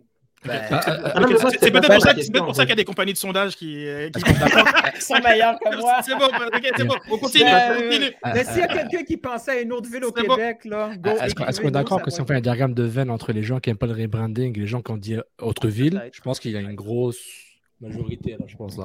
On une grosse. Là. Je, je Mais sais pas. vous, euh, votre feeling? Mais il y Mais a des rages qui voulaient dire. est-ce que, je- je- comme je t'essaie sur euh, finir, mais est-ce que vous, ce serait, si on vous, allez, on vous vend hein, l'idée d'un d'un méga complexe, je sais pas, type euh, Pla- Pla- Place Belle ou je sais pas, vers, vers le 10-30, un vrai beau stade, euh, comme vous, c'est complètement, c'est impossible. Donc, là, on est en- dans 15 ans, c'est impossible qu'on on, Euh, on décide que ce soit la, la solution. Dans Pardon? 15 ans, j'habiterai sûrement sur la rive sud. Fait que- Ouais. Non, mais Non, mais c'est vrai, c'est que en fait, euh, c'est drôle parce qu'on on s'en rend peut-être pas compte. euh, D'un point de vue de MLS, le stade de Saputo est considéré centre-ville. À l'échelle Ah, de. pour la MLS, oui. Ouais, bah, à l'échelle de, de- de- centre-ville, de la, ligue. Euh, mais la loin. plupart des stades, la plupart, pas, pas tous, sont En quand même un, peu, plus loin de, de ce que- de ce qu'ils considèrent eux comme le centre-ville. Donc, j'ai aucune idée ou quoi que ce soit, mais je, je me dis, dans, dans 15 ans, il y a sûrement, sûrement que, ce que la grande région mé- métropolitaine aura un peu changé de, dans, dans son paysage et un peu même peut-être dans ses centres d'attraction. Mais vous considérez pas du tout que ce serait possible qu'il y ait un, qu'il y ait un, stade, je pas moi, rive sud ou, ou- ou rive nord? Moi, j'ai. Wow, c'est une belle question. ça. Non, c'est une, bonne, c'est une très bonne question. Moi, moi, je pense que euh, ça se pose à partir du. Là, peut-être ça prendra beaucoup plus que les, déjà l'heure ou les prochaines heures qu'on va, qu'on va mettre là-dessus, mais déjà par rapport au coût de l'immobilier qui ne fait que monter, c'est sûr que la démographie de Montréal va forcément changer, je pense. Je pense qu'il y a beaucoup plus de gens qui vont migrer peut-être vers la rive nord ou vers la rive sud, euh, les familles, etc. Donc, Puis même au niveau du foot, les gens, euh, pense qu'il y, a- il y a beaucoup de foot en dehors de Montréal, comme des, petits clubs, les familles, etc. Donc, je pense qu'au final, euh, tu peux demander à Newton, qui est très impliqué dans le foot de sa ville, tu vois, peut-être plus que, euh, qu'une personne qui habite, euh, je sais pas, euh, sur le plateau. Donc, non, moi, je pense que c'est pas un truc à écarter dans 15 ans qu'un stade soit. Ce Est-ce qui que. me fait peur dans Ouais. cette optique-là, là, tu te souviens, à chaque fois pour expliquer les problèmes de l'assistance de la fameuse équipe de baseball, on disait que le stade olympique 100% n'était pas en ville. 100%. Et ensuite, il y avait le fameux discours anglophone qui disait Moi, j'irai pas dans l'Est, c'est trop loin. Je vois mal un propriétaire local qui connaît ces enjeux-là, qui connaît ces arguments, qu'ils soient bons ou pas bons, peu importe, ces arguments-là sont utilisés, voir euh, euh, euh, Joey Saputo dire OK, je vais aller m'installer au 10-30 ou je vais aller m'installer à côté de la place Belle parce qu'il y a du transport en commun de chaque côté. Et en plus, le phénomène MLS pour construire des stades, c'est aussi l'immobilier autour. C'est que tu achètes un bloc de terrain, tu as un stade et tu as tout ce que tu peux développer autour. Ça peut faire du sens, mais il va falloir qu'il soit beaucoup meilleur Non, non, euh, t'as- qu'ils t'as- se sont actuellement pour faire de la bonne communication. Non, tu as tout à fait raison. Mais après, tu étudies argument bon ou mauvais. Hmm. mais Je je pense qu'on est un peu tous d'accord euh, que ces arguments, ils tiennent pas la route. L'équipe, elle serait, elle, serait, elle serait de qualité. je- Enfin, c'est- enfin, parfois, on se rend pas, on se rend pas compte. Le stade, il est, il, a, il- en marche à, à- à métro. là. C'est- C'est c'est assez euh, hallucinant. Mais je crois on que s'entend qu'il est en termes de. C'est c'est pas non plus une hérésie que la MLS considère que c'est au centre-ville. Ça a comme cinq Non, stations ouais. de métro du centre-ville. Non, non, C'est pas non plus. euh, ouais, Ça ouais, c'est- diminue ton pas- intro. mais je Le- pense le- que, le, je le pense que Montréalais est très très gâté. Le Montréalais est très très gâté et très très euh, j'ai- frileux enfin, par rapport au déplacement. Non, mais j'entends, j'entends ces arguments. hein, comme, arguments que Kennyton a dit sont vrais, on les entend tout le temps. Et on on peut même ajouter la météo, euh, plein, on peut ajouter plein de choses. Le chalet. Ouais, le- ouais, la perspective d'un match du Canadien, parfois, c'est comme, ah non, mais je pense qu'il joue deux jours avant. C'est le temps qu'on récupère du match Ah, du ça, Canadien. capable. Donc, comme 100%. Mais j'ai l'impression qu'un- que- qu'une belle expérience de stade, euh, qui, qui, soit le stade en, Ah, en tant que voilà. tel, en tant- et Voilà. le côté. euh, ouais, L'expérience de stade. ouais. Non, non, mais c'est. Ouais. Est-ce que. Je sais pas. J'ai- Moi, j'ai plutôt l'impression que ces arguments-là, c'est des personnes qui, qui, enfin, qui tombent dans une forme de facilité, qui trouvent des raisons de pas, de, de pas aller au stade, que je, que, voilà, que, que je respecte. Mais je voilà, j'ai pas l'impression que, que ce sont des, des, des véritables bloquants, parce qu'on a, on a quand même vu aussi des soirées de, où le stade était rempli, et à ce moment-là, on a, on, on sent, tous ces arguments-là ont l'air un peu euh, futiles. Donc, euh, c'est pour ça que je me dis ça. Mais bon. euh, Mais l'option, disons que, disons que la question était bien posée. Et l'option autre ville pour la tête des gens, c'était un déménagement de franchise. Mais tu vois, on m'a pas laissé finir. Tout Vas-y, à l'heure, quand je voulais, c'était ça ma question. Est-ce que ton autre stade, c'était le CF jusqu'à ce que le stade Saputo soit fonctionnel? Tu vois, l'autre stade, les matchs seraient, euh, tu vois, les matchs en hiver, là, comme ceux de maintenant, au lieu que ça soit au stade Saputo, ça serait, euh, je sais pas, à Fort Lauderdale, euh, genre en mode Snowbirds. Non, non, mais quand on, quand on dit le, c'est quoi, ouais, mais tu sais, quand on dit le Montréal joue dans quel stade, on dit, on dit Stade Saputo, même si on sait qu'il y a deux, trois games qu'on peut jouer au stade olympique. Là. Mais moi, dans ma tête, c'est un autre stade dans le contexte où, C'est un déménagement. Dans un autre dans un déménagement, c'est une autre ville quelque part ailleurs dans le monde, parce que là, il y a vraiment ce scénario-là qui, qui, qui, qui plane. Là. bah, t- regarde, tu sais quoi, on aura un show la semaine prochaine. Pause là. Est-ce qu'on déménage dans Ouais. 15 ans? Oui, ben oui, ben non. Et comme ça, on Ben n'aura oui, pas ben de. non, ça, ça on- va être clair. Mais on le pas- voyez-vous, on va pas ce parler de scénario-là? REM. Ouais, ouais. Ouais. Le voyez-vous, ce scénario-là, où c'est juste des, euh, une campagne de peur ou des anciens réflexes liés à une concession, à deux concessions québécoises qui sont parties? Est-ce que c'est un peu alarmiste de dire que dans 15 ans, le CF Montréal va être le, le, le, le- le- le Saint-Louis FC? Je crois que le Saint-Louis FC va être déjà là la semaine prochaine, la- l'année prochaine, mais Julien, qu'est-ce que t'en penses? Il n'y a plus de ville. hein. Moi, je, alors, je trouve le- la, la question assez, euh, assez intéressante, mais j'en avais une autre qui, qui allait arriver juste après, mais je, je sais pas. Je, moi, en tout cas, ça me, ça me, ça me choquerait pas que qu'un stade naisse euh, à Laval ou à Brossard, pour le, pour le coup, parce que bon, euh, c'est vrai que dans tous les, dans toutes les villes du monde, bah, ah, Bon, moi, c'est vrai qu'à Paris, c'est en, en centre-ville, mais je veux dire, c'est aussi connu que les, euh, euh, le, bah, le- le nouveau stade de Lyon est construit en périphérie. Enfin, je veux dire, c'est pas, euh, c'est pas quelque chose qui, euh, qui, est, euh, qui, est, qui est peu probable. Genre, tout, tout, souvent, les stades sont euh, en périphérie et puis il y, a des- il y a des transports qui, euh, qui sont à côté. Ouais, c'est des villes où le sport est premium, quoi. Oui, oui, non, bien sûr, genre, euh, la Mais là, on parle, là, on d'une situation. Là, on- là, Nilton c'est c'est penché, penché dans 15 ans. Dans 15 ans, il y a, il y a- il y a deux Coupes du Monde là, qui vont arriver. Il y a, donc, on ne connaît pas l'essor finalement. euh, tu sais, Jonathan le, le disait aussi. Laissons passer ces deux mondiaux pour voir est-ce que déjà, euh, rien que dans les médias, ça va changer, etc. Est-ce que ce sport euh, est Julien, un on le sait peu déjà, contre, délaissé non, euh, il n'y en aura pas à Montréal. C'est réglé. Le futur, on le sait. Le futur, on le sait. Il n'y a pas de Coupe à Montréal. Donc, Non, il n'y a pas de. Coupe du Monde à Montréal, mais il y a quand même une équipe nationale qui va certainement euh, bah, encore plus créer d'engouement et certainement que ils vont quand même venir, à mon avis, d'ici 2026, je pense, je pense, hein, je suis quelle est la mais corrélation entre je pense ça qu'il- un stade? Quelle est la corrélation entre Canada gagne la Coupe du Monde 2022 et 2026 et qu'il y a un stade, un nouveau stade à Montréal? Je vois pas la, cor- la corrélation n'est pas assez forte pour me faire dire que oui, il y aura un changement. Ah si, bah si, parce que là, au final, je, je pense que aujourd'hui, le soccer, il est euh, encore euh, aux prémices, il est encore Ouais. pour beaucoup inconnu.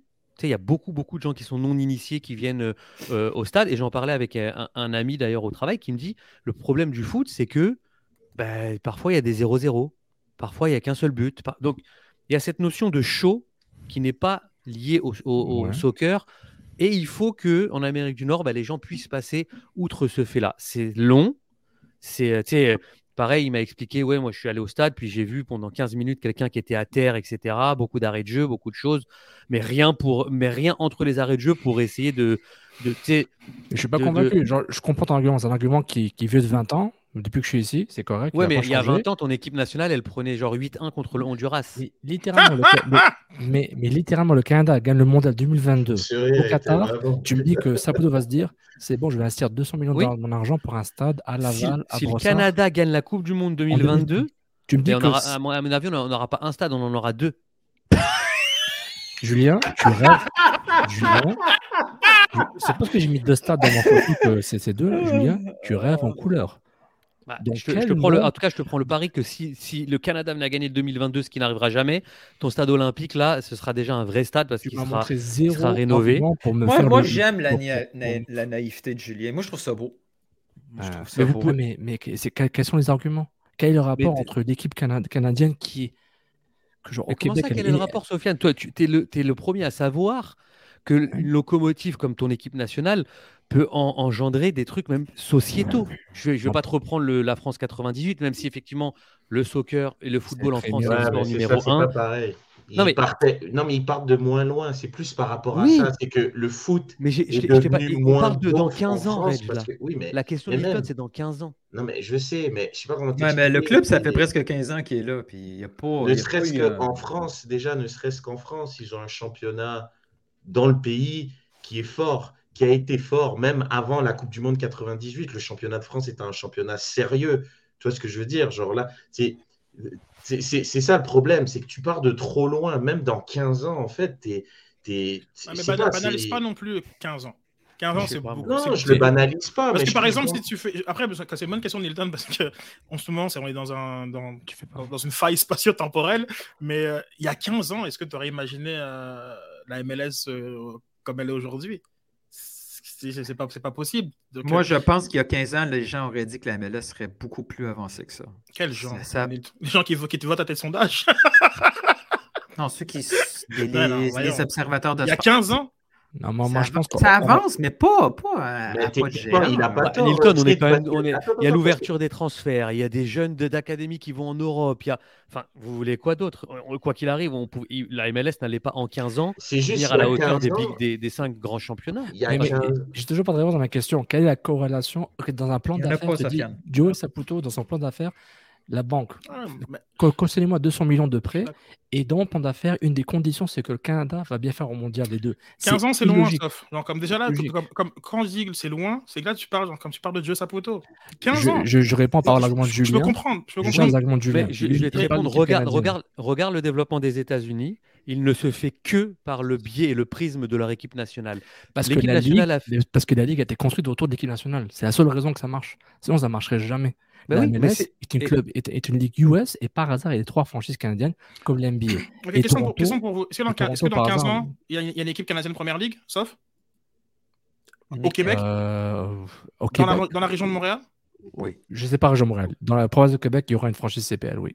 Oui, est-ce que sais comme dans 15 ans, comme des joueurs euh, pro canadiens de, de, de, de, ça existe Genre comme j'ai mon salaire, je vis je- en tant que joueur pro de la canadienne Au première ligue Ah, heureusement. Je, Ouais. je- je dis non.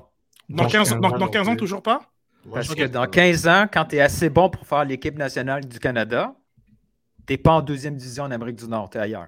Et c'est quoi le rapport? Je te demande simplement, Est-ce que tu peux être professionnel genre comme de la, de- euh, en 15e première ligue Oui. genre comme dans 15 ans? Tu peux être, pro- oui, Euh, tu peux être oui, professionnel. c'est- Non, ok, oui, donc c'est oui, une- peux, ligue tu peux être un international canadien en étant en CPL. Je crois à ce projet, oui. Je crois à ce projet, oui. donc c'est une, ce serait à ce moment, si on parle que dans 15 ans, il y a, il y a- il y a une équipe une- une- au Québec. On imagine peut-être dans la grande région de, de- de Montréal que la ligue, elle est, euh, elle, elle est, elle est très compétitive. Elle est compétitive. Euh, quand on voit déjà ce que fait Forge ou autre, on 15 dans 15 ans, on peut imaginer vraiment mieux. Je suis d'accord. On a une équipe nationale de, bonne qualité. Dans 15 ans, on peut. Et puis, genre, comme même, même tu peux même enlever Joey de Saputo de, de ton équation. 15 ans, c'est loin, sauf. Et quand je dis c'est loin, c'est vraiment revenez 15 ans en arrière. Et sur beaucoup de choses. Genre, comme. Je comprends les, gens dont, tu parles, Nilton. C'est des gens qui aujourd'hui pensent que la MLS c'est une top 5 ligue au monde et qui regardent un match MLS et se disent Ouais, c'est quand même c'est un, un peu mieux que la Ligue 1. tu sais, ces gens-là, oui, doivent croire que aujourd'hui la, la, MLS était, championne du monde. Pas de problème. Maintenant, d'autres personnes plus raisonnées voient sur tous les indicateurs que la MLS a progressé en 15 ans et largement progressé en 15 ans et qu'il y a quand même peut-être une, une forme de même de fierté de voir où elle, où elle est rendue aujourd'hui. Et c'est largement, largement suffisant. Elle a sa place, mettons. Dans 15, dans 15 ans, c'est loin. Moi, si on enlève dans l'équation Joe Zabuto, parce que je pense que c'est un, gros paramètre de cette équation, il y a beaucoup de choses qui peuvent, se faire. Il y aura combien d'administrations, euh, de- d'un point de vue de la ville de Montréal, qui, se- qui, qui se- qui seront présentes dans, ces prochaines années? Comment l'effet même de, de rater le bateau 2026 Imaginons 2026, imaginons, allez, le Canada, demi-finale du Canada. Quart euh, ou. euh, que- Imaginons, ouais. l'effet, comme l'é- l'électrochoc, et, genre, comme, et là, nous, on va voir Toronto avoir sa demi-finale où le Canada va se faire éliminer par le Brésil, la France, ce que sais-je, et genre comme tout l'électrochoc, et nous, on sera là comme ça, comme des. Comme des... Tu l'as presque dit. tu l'as presque dit, mais c'est correct. Et, Ça- ça- et on va se demander comment ça se fait que on n'a pas, on n'a pas eu ce match-là. Je, je- je- Mais en fait, le, tu vois, le 15 ans, comme il dit Nilton, en soi, 15 ans, je suis I'm terrible in math. Mais vraiment, Approche ton suis micro, vraiment, approche ton micro, bro. je suis vraiment pas bon en maths. Donc, il y a 15 ans, on était quoi en 2007 Ben, on Ouais, était à dans 2-3 2022. ans de la MLS. Voilà, genre, il y a- il y a 15 ans, je courais plus vite que toi. Pour te donner un ordre d'idée à quel point c'est il y a longtemps. Eh, tu t'as jamais couru plus. il a bien couru plus vite que moi That's another Ah. Tu vois, toi, tu te dis la Coupe du Monde, ils ont eu la Coupe du Monde en 94. Tu te dis qu'il y a eu la Coupe du Monde des femmes avec Brandy Chastain qui se met à genoux, des trucs comme ça. tu comme- Là, puis le meilleur résultat des States, sérieux, c'est en 2002.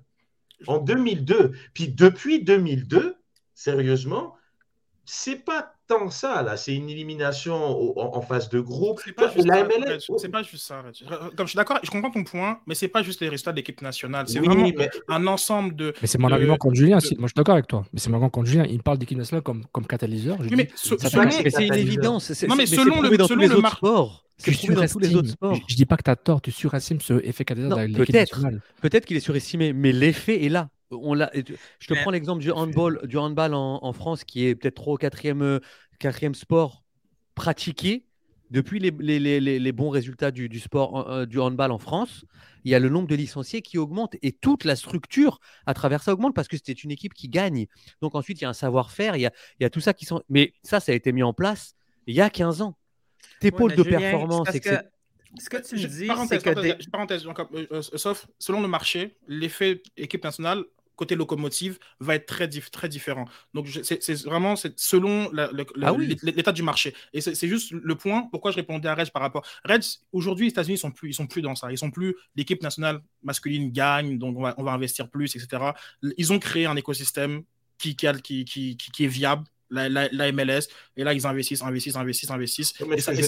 Et ça, va- continuer. Je ne suis pas complètement d'accord avec Julien dans le sens que c'est un catalyseur tant que ça. Mais moi, ce que je veux juste dire, c'est que forcément, ton équipe, puis je parle d'un- d'une équipe nationale quand tu es un plus petit pays, pas une équipe nationale quand tu es la France. Genre, il n'y a pas de gens qui vont plus jouer au foot parce qu'il y a eu France 2000, quand ils ont gagné en 2018. Tu vois ce que je veux dire? Pas, nécessairement. Je ne pense pas qu'il y a une corrélation tant que ça. Mais je pense qu'un pays comme les États-Unis, un pays comme, euh, je sais pas, l'Afrique du Sud, un pays comme, euh, je sais pas, le Chili, la Suède, la, la Belgique, c'est sûr que s'il y a une équipe nationale qui est performante, à mon avis, le championnat, il va y avoir un truc autour du championnat. Puis je pense que, Mhm. que le pense pas. 15 ans, toi, tu penses pas? Je pense pas parce que les, les- les- les championnats que tu viens de citer, de- de- comme la Belgique par exemple, c'est difficile pour eux de retenir par exemple leur, leur pépite un certain nombre d'années parce que c'est justement des championnats qui servent finalement de, de passerelle. Tu sais, tu passes par ce championnat, tu es clos, tu prends ton temps, puis ensuite tu vises les autres ligues. Donc, quand, je parle de catalyseur, c'est un catalyseur qu'il faut comprendre non pas simplement sur le, plan sportif, mais aussi sur le plan sociétal. C'est-à-dire que c'est une locomotive de la société. Alors après, effectivement, le Canada, c'est- complexe parce qu'il y a, y, cette différence franco-anglo, puis il y a différents marchés comme l'a. Toronto est beaucoup plus américanisé que Montréal, par exemple, ou, euh, que Vancouver. Donc il y a des disparités déjà au sein même du Canada, mais on l'a vu juste par le, euh, qu'on- euh, l'entrevue qu'on a fait avec Alec. Il nous a expliqué que sur le stade d'Hamilton, bah, il sentait que c'est un engouement national. Je ne l'ai pas, je l'ai pas inventé, c'est sorti de sa bouche. C'est un Montréalais qui est parti faire le voyage à Hamilton, qui a Non, mais rencontré Hamilton d'autres Canadiens. puis à mon... En tout cas, Mais moi, c'est- parce que je pense qu'il y a beaucoup de pensées magiques entre vivre un événement planétaire puis voir tout de suite une répercussion sur un championnat local. Évi- en à, à 94, ce que ça fait, ça a intéressé là, les, Américains à ce sport pour pouvoir avoir une autre alternative pour les jeunes. Les jeunes voyaient ça, ils disaient OK, je peux jouer à ça, Tout à ça fait. devient intéressant. Ouais. Là, tout ça, ça existe. là. Il n'y a pas un Américain au monde, il n'y a pas un Américain qui dit bah, Je devrais-tu aller au soccer si tu payant? Tout le monde sait que ça fait partie de Mhm. son choix. Il peut devenir professionnel, avoir une belle vie. Il y a des exemples clairs et nets. Mm. N'importe qui peut devenir footballeur, pas juste aux États-Unis, partout ailleurs. Ce que la MLS a besoin, c'est pas une question de temps. Tu sais, la, ML la MLS a besoin de créer des revenus, puis a besoin de devenir populaire. Mhm. Une coupe de monde aux États-Unis, ça ne change rien pour que la MLS devienne plus 100%, payante 100%. et, et- et qu'elle soit plus C'est- fréquentée dans les stades ou à la télévision. Le foot, c'est la le- MLS la popularité du foot n'est pas la popularité de la MLS. Puis je pense qu'on Ah a, oui, on a 100%. beaucoup Et- discuté de ce, de point, de ce point de vue. Ce que la MLS a besoin, c'est de se rendre hyper intéressant pour des investisseurs. Ça commence à devenir le cas Mm. aux États-Unis parce que, bon, c'est- exagéré, là. C'est c'est devenu comme un truc pyramidal. Le propriétaire l'achète parce qu'il sait qu'il peut le revendre plus cher. Éventuellement, ça va arrêter ce truc-là. La grande force de la MLS, c'est ce que les autres championnats européens ou ailleurs n'ont pas, c'est le principe de la ligue fermée tous les propriétaires, là, et, et ça revient encore cette semaine, on entend parler, là, le- la, la Super La League Super League. est en train de renaître tranquillement. Tout le monde veut cette ligue fermée-là, où il n'y a pas de risque. Tous les propriétaires. La MLS, ouais, la- oui, oui, les propriétaires. Non, mais c'est ouais, très important. Ouais, tous les, ouais, propri- ouais, c'est tous très, les très propriétaires important. multimilliardaires veulent Ouais. un- une situation de monopole. C'est ça. Ok, La MLS, elle a cette situation-là. Imagine si, au lieu de s'acheter un club, le Qatar, l'Arabie Saoudite ou name OK, se dit ben moi, là, je l'ai, OK? J'ai un marché immense qui s'intéresse de plus en plus à ça, un marché qui est capable de vendre au niveau international. Et tu sais quoi?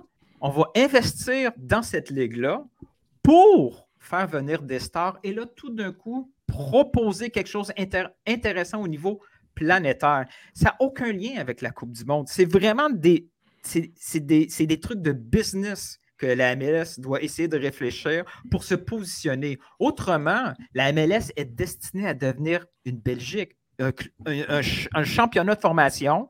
De temps en temps, avec quelques vedettes, ils ont cette chance-là. Au lieu d'avoir Bruges, ils ont LA. Ils ont New York, ils ont Miami. Ils peuvent faire venir ces vedettes-là en fin de carrière, on s'entend, là.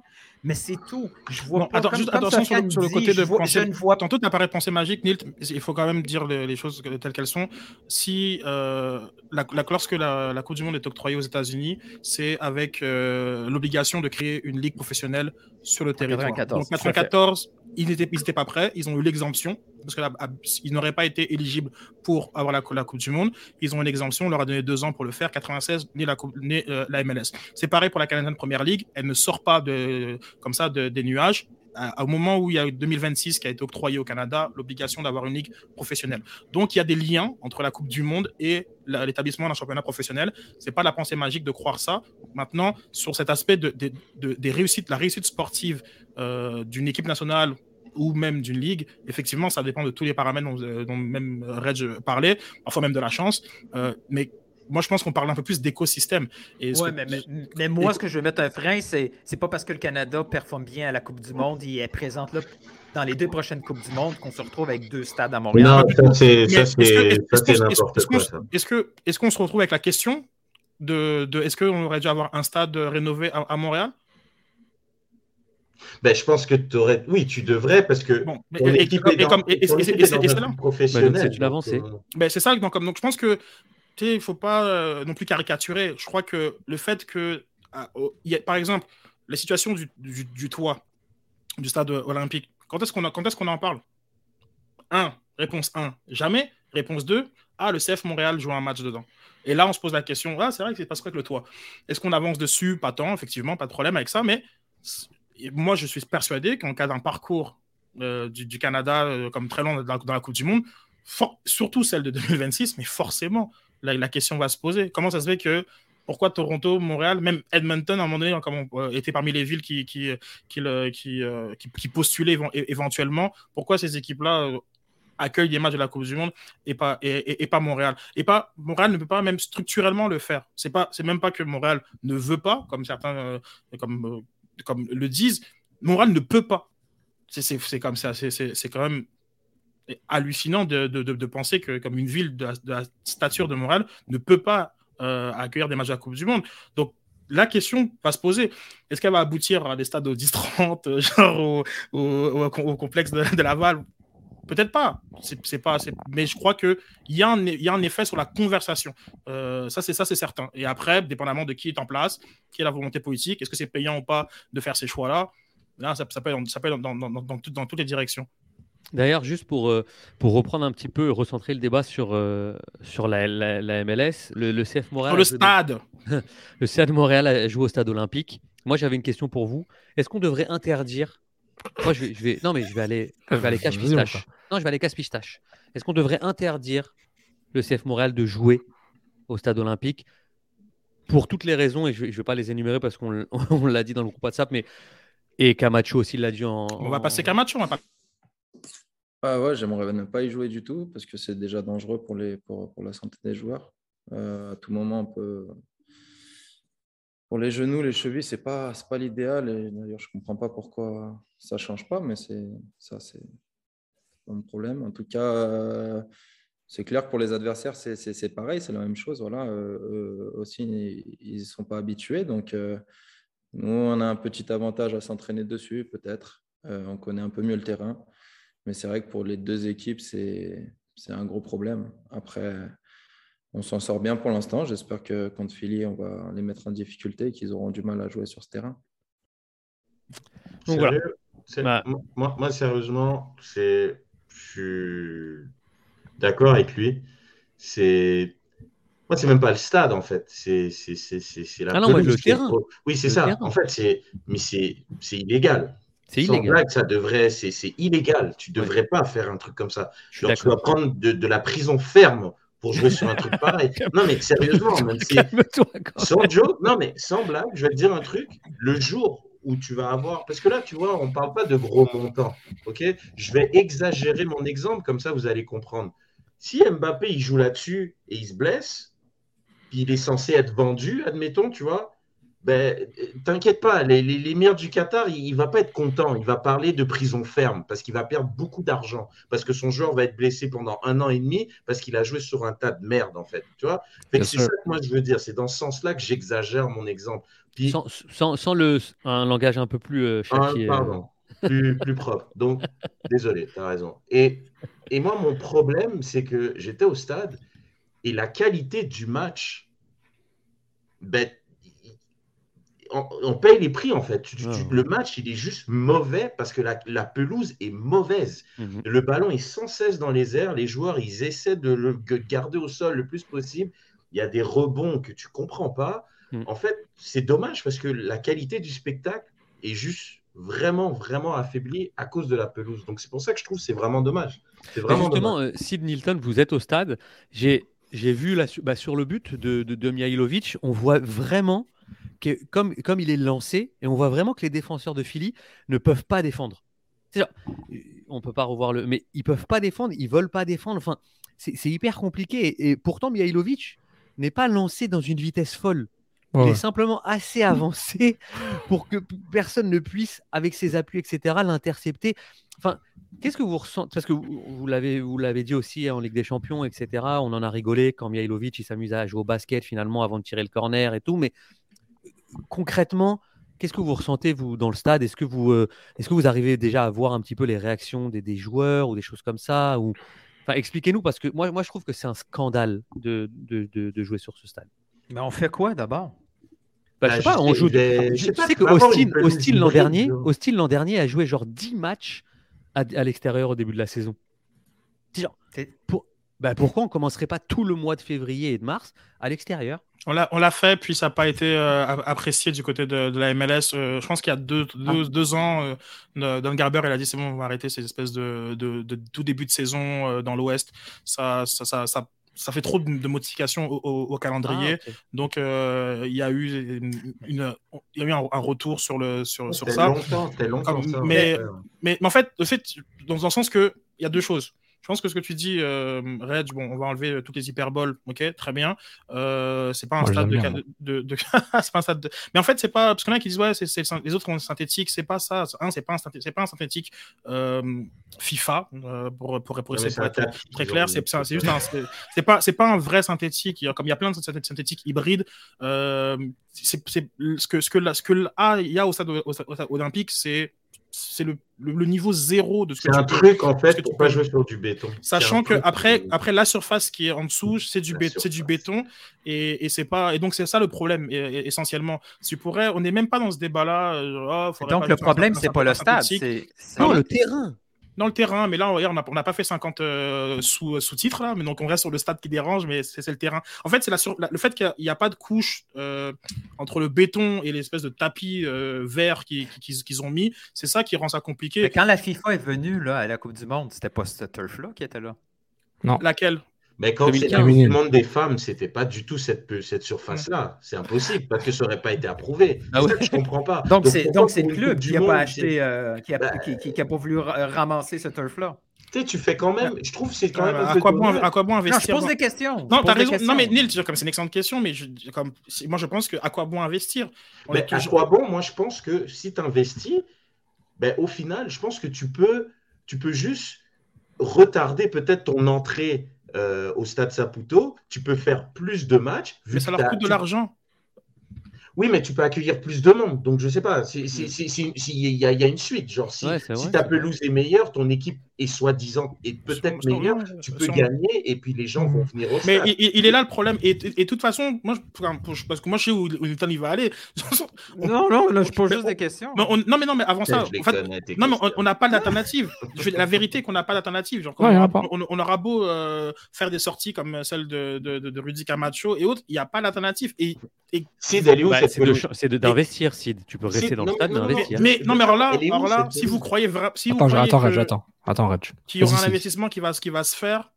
Genre, pour oui, moi, non, mais l'alternative est là. Ne dis pas qu'il n'y a pas Ah, d'alternative. très bien, d'accord. Donc, avec les personnes en place qui n'ont pas découvert aujourd'hui la, la Voilà. problématique, il n'y a pas d'alternative. Ils ont Ouais. décidé que, ben, au fi- là, vois, finalement, Sid, là, quand, quand Camacho fait une sortie, là, je sais pas qui, entre guillemets, il attaque? Est-ce qu'il attaque le building? Est-ce qu'il attaque le turf? Est-ce qu'il attaque la ville? Est-ce qu'il attaque le club? Tu sais, c'est comme si il dit un truc, une évidence incroyable. C'est de la merde, ce stade. Euh, tell me something I don't know, tu sais. Là, on fait quoi, là? C'est- Tu, t'es, t'es fâché après qui? T'es fâché après la température? Parce que... Il est juste frustré. Il est frustré parce qu'il joue dans des conditions mais et moi, ils sont en moi train- aussi, ils sont quand je sors de- dehors, je suis frustré, mais il se Mais- passe quoi? Mais il y a un truc qu'on oublie aussi qui a, mais c'est- a son- son outil de travail, Nilt.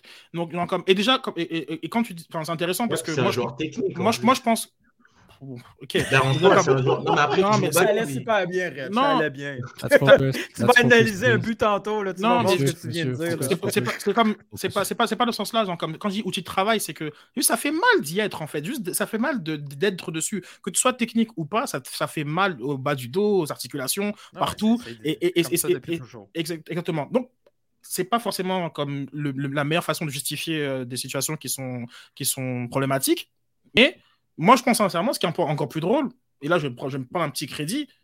Si je sors pas l'extrait de la conférence de presse et je, et je mets ça sur les réseaux sociaux, mais personne n'en parle, parce que personne n'écoute les conférences de presse et que je- et, et que et que et que et que c'était et que avant toutes les heures durant lesquelles genre comme ça a été dit et euh, peut-être le lendemain je me dis bon tiens je vais voir qu'est-ce qui est Personne n'en qu'est- parlait comme personne n'en personne parlait. Donc, il y a un début de conversation, mais auprès de personnes, au-delà de, de, va dire, des gens, les principaux concernés ou les principaux acteurs qui peuvent effectuer des changements, ils... je ne vais pas être dans leur tête, mais en tout cas, ça fait longtemps que les changements peuvent être faits et ça fait longtemps que les changements Ouais. ne sont pas faits. Ils, ont voulais accepté, dire quelque chose. ils ont accepté ce coup.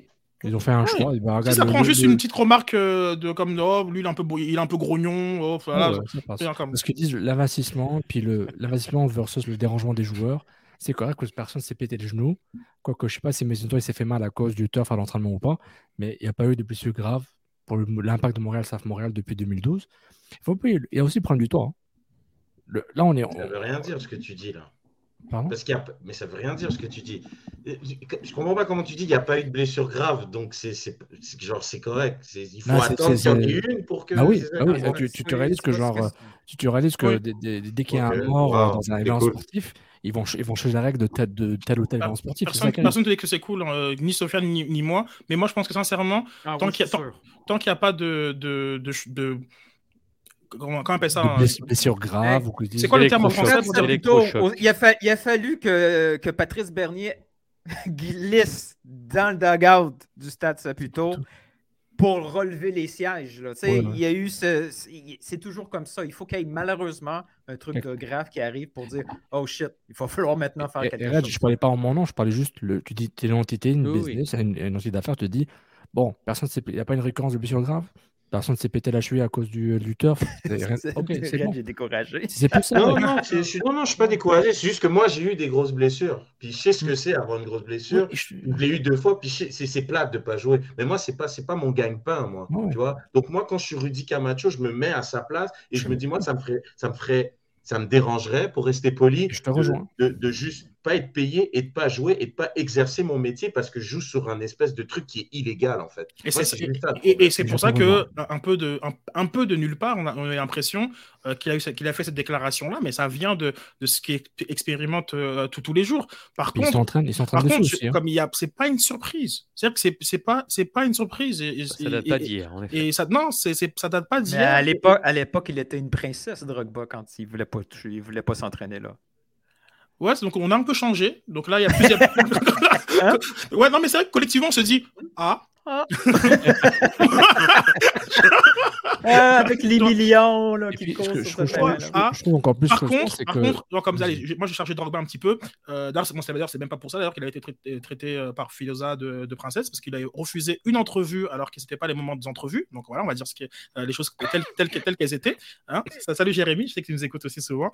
Euh, mais à l'époque, il y avait aussi des, commentaires de, Thierry Henry ou de Drogba sur les synthétiques. Eux faisaient des commentaires un peu Rosnob, genre le synthétique. Mais tous les synthétiques ne se valent pas. Et donc sur ça, genre comme il faut apporter des nuances. Par contre, tous les synthétiques ne se valent pas, mais nous on a le. Alors là, ça c'est. y a, nous, On a un c'est truc, enfin, là. on, on a ouais, il y a des synthétiques et il y a ce qu'il y a là-bas. Là. Voilà, c'est ça. C'est comme- Niveau- grave, niveau, ce qu'il y a. euh, on, termine avec Sof euh, sur ce point-là et on, on Et continuera puis, les ce qui est rigolo, c'est que, imagine qu'ils mettent la pelouse parfaite et tout ça. Là.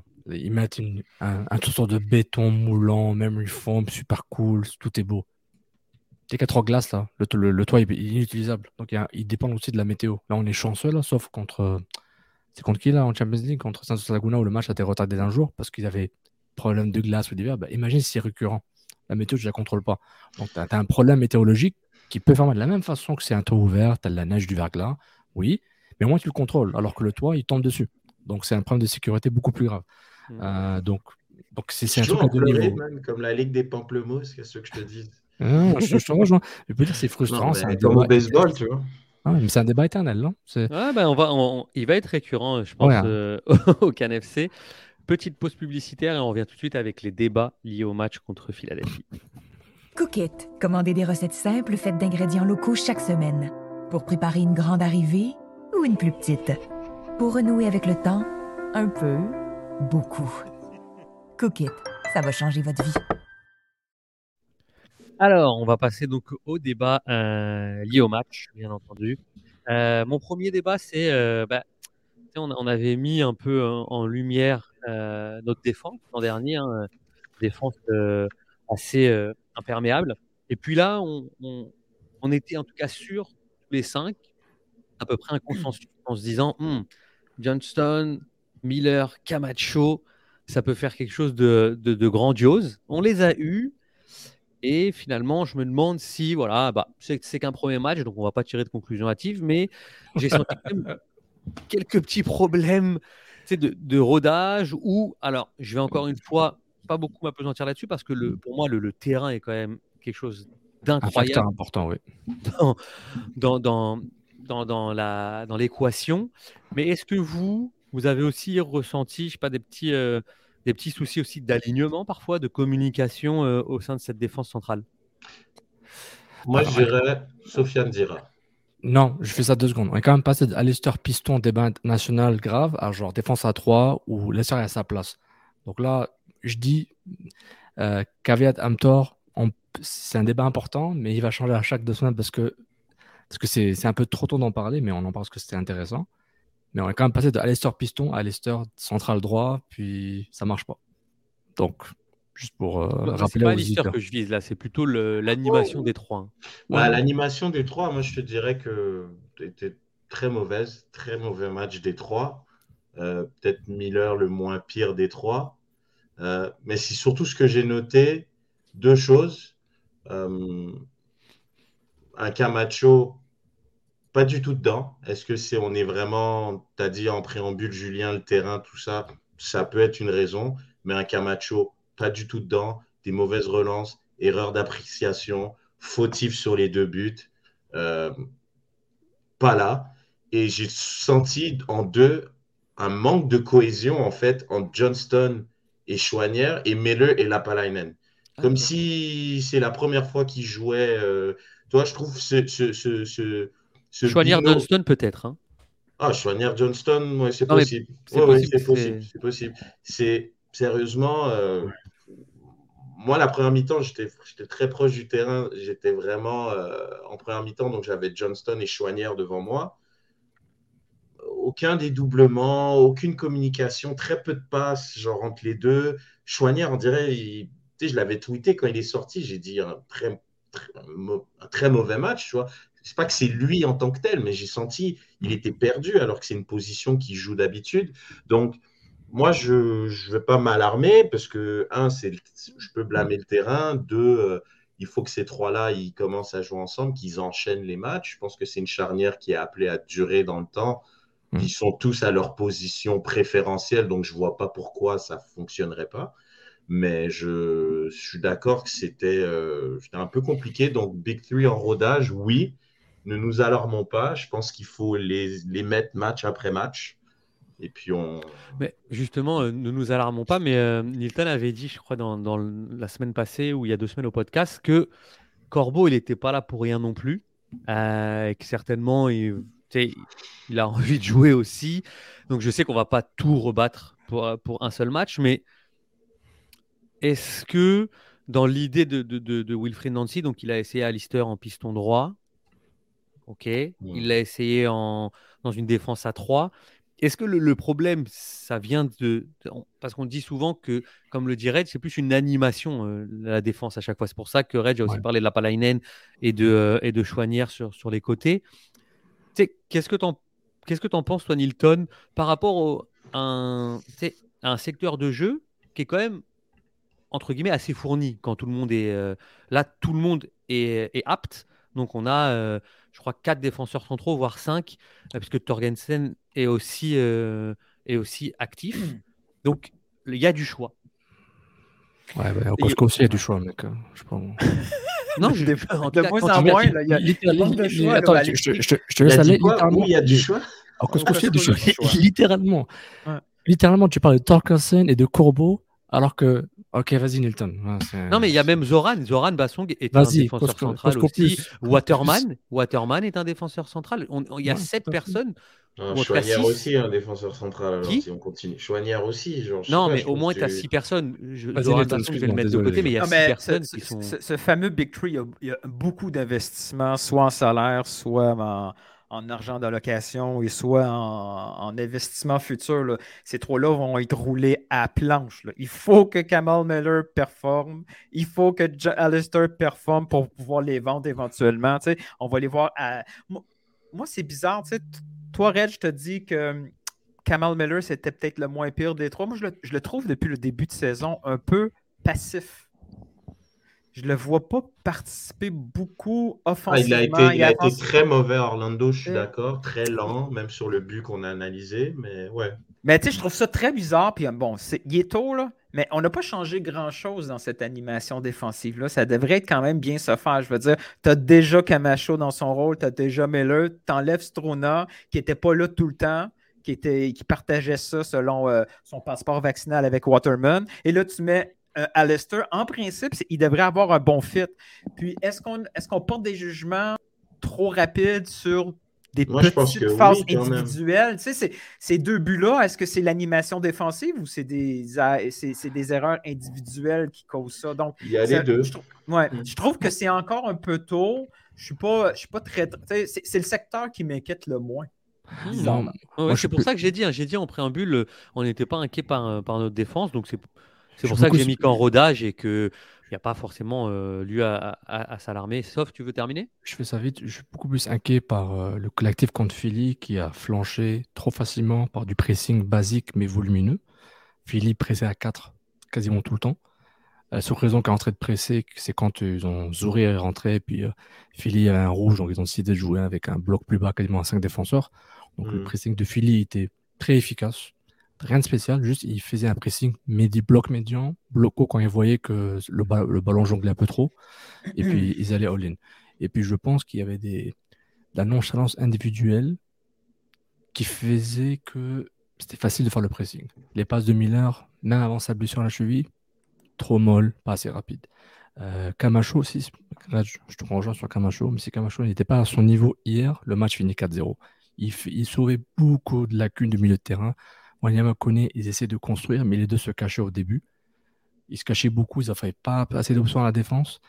Et la défense était trop alignée, ça, je suis d'accord. Johnston, euh, Camacho, Miller étaient quasiment sur la même ligne, n'avaient aucune profondeur. Et c'est pas Lassie ou Mathieu qui, a, offert sa profondeur régulièrement, surtout que Philly, encore une fois, faisait un pressing à 4 tout le temps. Et jamais et j'ai pas compris pourquoi la défense n'a pas essayé de chercher la verticalité, parce que si tu as 4 devant, tu as 4 qui sont pas au de terrain. Donc, c'était, je pense, individuellement, il y avait la nonchalance, mais le pressing de Philly était excellent. Puis toutes les équipes vont faire la même chose à Montréal. Montréal veut jouer de l'arrière. Breza dit que c'est pas des enfants, c'est bien. On a vu votre jeu. Et Montréal n'a pas pu sortir le ballon une fois proprement jusqu'au carton rouge de, de Philly. Donc euh, ça va être une longue saison s'il continue à être aussi nonchalant comme ça. Je vais euh, accélérer, on va monter d'un cran sur, euh, sur les débats sur le terrain parce que justement, je prends, le, je prends ce que tu disais, euh, sauf moi, je voulais parler de, justement de cette paire euh, Kone Wanyama.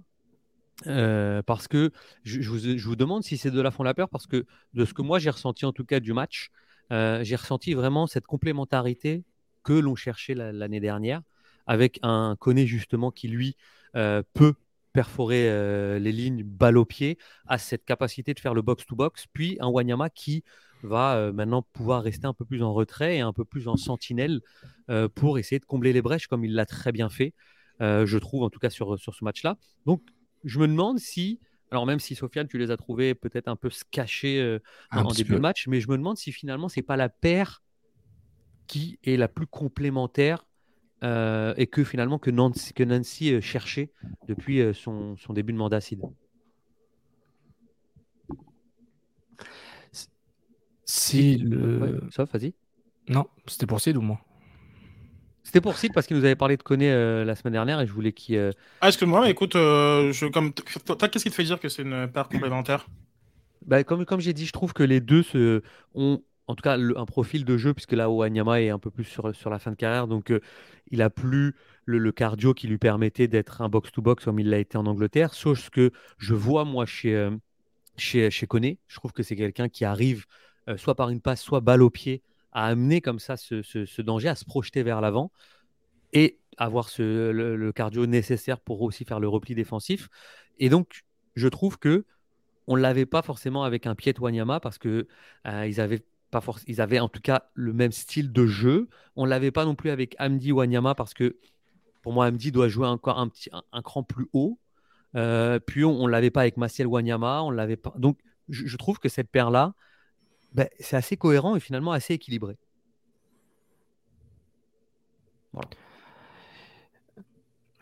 C'est mon point. Est-ce qu'il y en a qui veulent rebondir ou pas? Ok, je pensais que c'était d'aller parler. Euh, oui, je suis d'accord, ils sont complémentaires parce que Koné, c'est vraiment le. Il est beaucoup plus offensif, puis il, il, il, occupe l'absence au milieu de terrain que George avait un peu. George joue beaucoup plus, quasiment comme un numéro 10, là, électron libre. Euh, et puis, ça met beaucoup de pression sur eux, parce qu'encore une fois, comme j'ai dit la semaine dernière, j'ai plus l'impression que Moral joue avec deux milieux de terrain. Et encore une fois, Philly était à 3 ou à 4, donc super numérique. Euh, donc c'est beaucoup plus dur comme ça. Ouais, mais ça sera toujours le cas, je pense, hein, au final. Exactement, avec, ce genre de setup. Donc, bah, à partir du moment que tu as Mihailovic, ça sera toujours le cas. Oui, ou à partir du moment que tu as Mihailovic avec Torres et Lassi qui jouent comme ça. Mais ça, on pourra parler après. Je te rejoins, Reg. C'est juste, juste, pour dire, c'est que euh, il faut que Kone et Wanyama soient parfaits. Et que le président de Philly, c'était très difficile. Et quand ça allait bien, et surtout quand Wanyama lâchait le ballon rapidement parce qu'il y avait des options, parce que Wanyama, c'est pas un magicien, et quand Kone faisait ses, euh, Contrôle orienté, enchaînement, accélération, deux, trois fois, c'était magnifique. On voit quel potentiel. Mais ça demande une perfection dans l'exécution qui est pas facile à faire. ça, c'est niveau Man City, Liverpool, ce genre de perfection à chaque action. Donc, il manque une simplicité dans leur jeu un peu, mais aussi je trouve que les options qu'ils ont devant, c'est trop mou. Il n'y a pas Kyoto qui fait des belles courses. Kakamara se cherche encore. Torres est une catastrophe en ce moment. La balle est beaucoup mieux mais, mais tout est en rodage. Maintenant, je dis beaucoup mieux relativement Red. tu, devances, tu devances mes questions, sauf. c'est peut-être que c'est un équilibre. Parce que ces deux-là, ils font la paire, oui, mais il faut que ce soit efficace. Là. Il ne peut pas être nonchalant à minute. Et je trouve que Nancy met beaucoup de une pression positive sur, euh, sur, euh, sur Ismaël Koné, ce qui est excellent. C'est beaucoup de responsabilités pour un jeune. Une doublette comme ça, là, où il va tout le temps en surnombre. On le voit en début de match, là, euh, quand, quand la pression vient dans son dos, c'est compliqué un peu pour Koné. À mesure que le, match avance, ça y va un peu mieux. Logiquement, mais ça ne sera jamais fait. Là, ça, ça serait plus logique d'avoir un Mialovic à côté de Wanyama puis un Koné plus haut, libre. Parce que quand il y a le jeu devant lui, là, il prend des décisions tellement belles. il, peut, il peut créer une ouverture tellement rapidement. Il y a le flair. Tu sais quoi, c'est drôle, je ne suis pas d'accord avec toi. Moi, je ne l'ai pas trouvé. Euh, non, mais le, côté où plus haut, il serait plus libre, tout ça, les ouvertures, je suis d'accord, mais bizarrement, moi, le match, j'ai vu de Koné, très peu de fois, je l'ai vu comme en difficulté, justement. Tu vois, moi, au contraire, j'ai trouvé que c'était. Il y a des phares. Je ne sais pas que c'est toujours comme ça. Oui, oui, je sais, je sais, mais, mais je trouve que ce n'est pas arrivé si souvent que ça. Et encore une fois, c'est, ça, ça va être un broken record, mais je pense qu'il y a un meilleur terrain. Je pense que c'est. Il peut jouer en une touche de balle avec Wanyama. C'est un qui doit être habitué à jouer avec un terrain de merde, c'est bien connu. je veux dire, euh, ce terrain-là, je veux dire, Écoute, le ballon, je trouve le ballon, après, tu peux être habitué, mais après, ça dépend de ton style de jeu. Moi, je trouve que ça dépend du style de jeu que tu as. Si tu es quelqu'un qui. Je vais encore prendre un exemple très, très grossier pour que vous compreniez. Tu sais, je sais pas, si, si tu joues contre, contre Burnley et Stoke City qui ont genre le heat map seulement au niveau euh, des corners, un terrain de merde, c'est pas très grave. Ça joue toujours long, tu vois. Mais quand tu joues comme très court, tu as des, dans de petits espaces, je trouve qu'il a un jeu qui mériterait peut-être justement, si tu joues sur une pelouse et que le ballon est ralenti, il serait plus mis en valeur. Puis je pense qu'il a la capacité, je trouve malheureusement, puis l'arbitre a joué un gros rôle dans ce match-là, parce que et Wanyama et Kone ont eu des cartons jaunes très tôt Ah ouais. dans le match, ce qui a vraiment freiné. Puis je pense Wilfried Nancy, il sort Kone, pas parce qu'il est à de gaz, là. Moi, à mon avis, il le sort parce qu'il a un jaune, puis il sent que peut-être avec sa jeunesse, sa maladresse, peut faire un deuxième jaune, puis il prend un rouge. Il rentre Zouir, Zouir, il il s'en prend un une seconde derrière. Donc, je pense qu'il s'est dit, putain, avoir su, je l'aurais laissé. euh, Ah ouais. Et, Mais, Et mais au les- final, et je les, pense et les deux cartons étaient mérités. Les deux cartons étaient mérités. Il était mé- mérité. Je pense que celui de Kone était un peu sévère. Donc, au final, je me Ouais, dis. Ma, ma théorie, c'est que c'était un carton jaune éducatif. Euh, il est jeune ouais. et euh, l'arbitre lui a dit éc- écoutez, les, les dégagements de ballon. euh, les dégagements de ballon pour, euh, pour gagner du temps. Donc, euh, commence à jouer dans la ligue un petit peu plus, ok, avant de, avant, avant de faire des choses d'anciens. Mais je te- sur le profil, je suis d'accord avec toi, euh, euh, Julien. C'est intéressant. C'est intéressant d'avoir un joueur euh, qui est capable de se projeter euh, à côté de, de, de, de- de Wanyama. Ça, c'est très intéressant.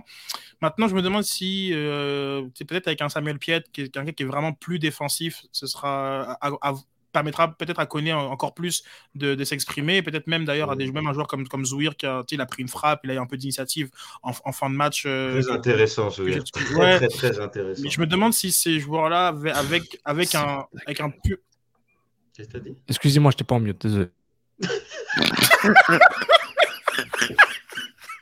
Il aurait pu dire quelque chose d'hyper grave au final. Ah non, je, je, je regardais les stats de Koné puis j'étais un peu choqué là. D'accord.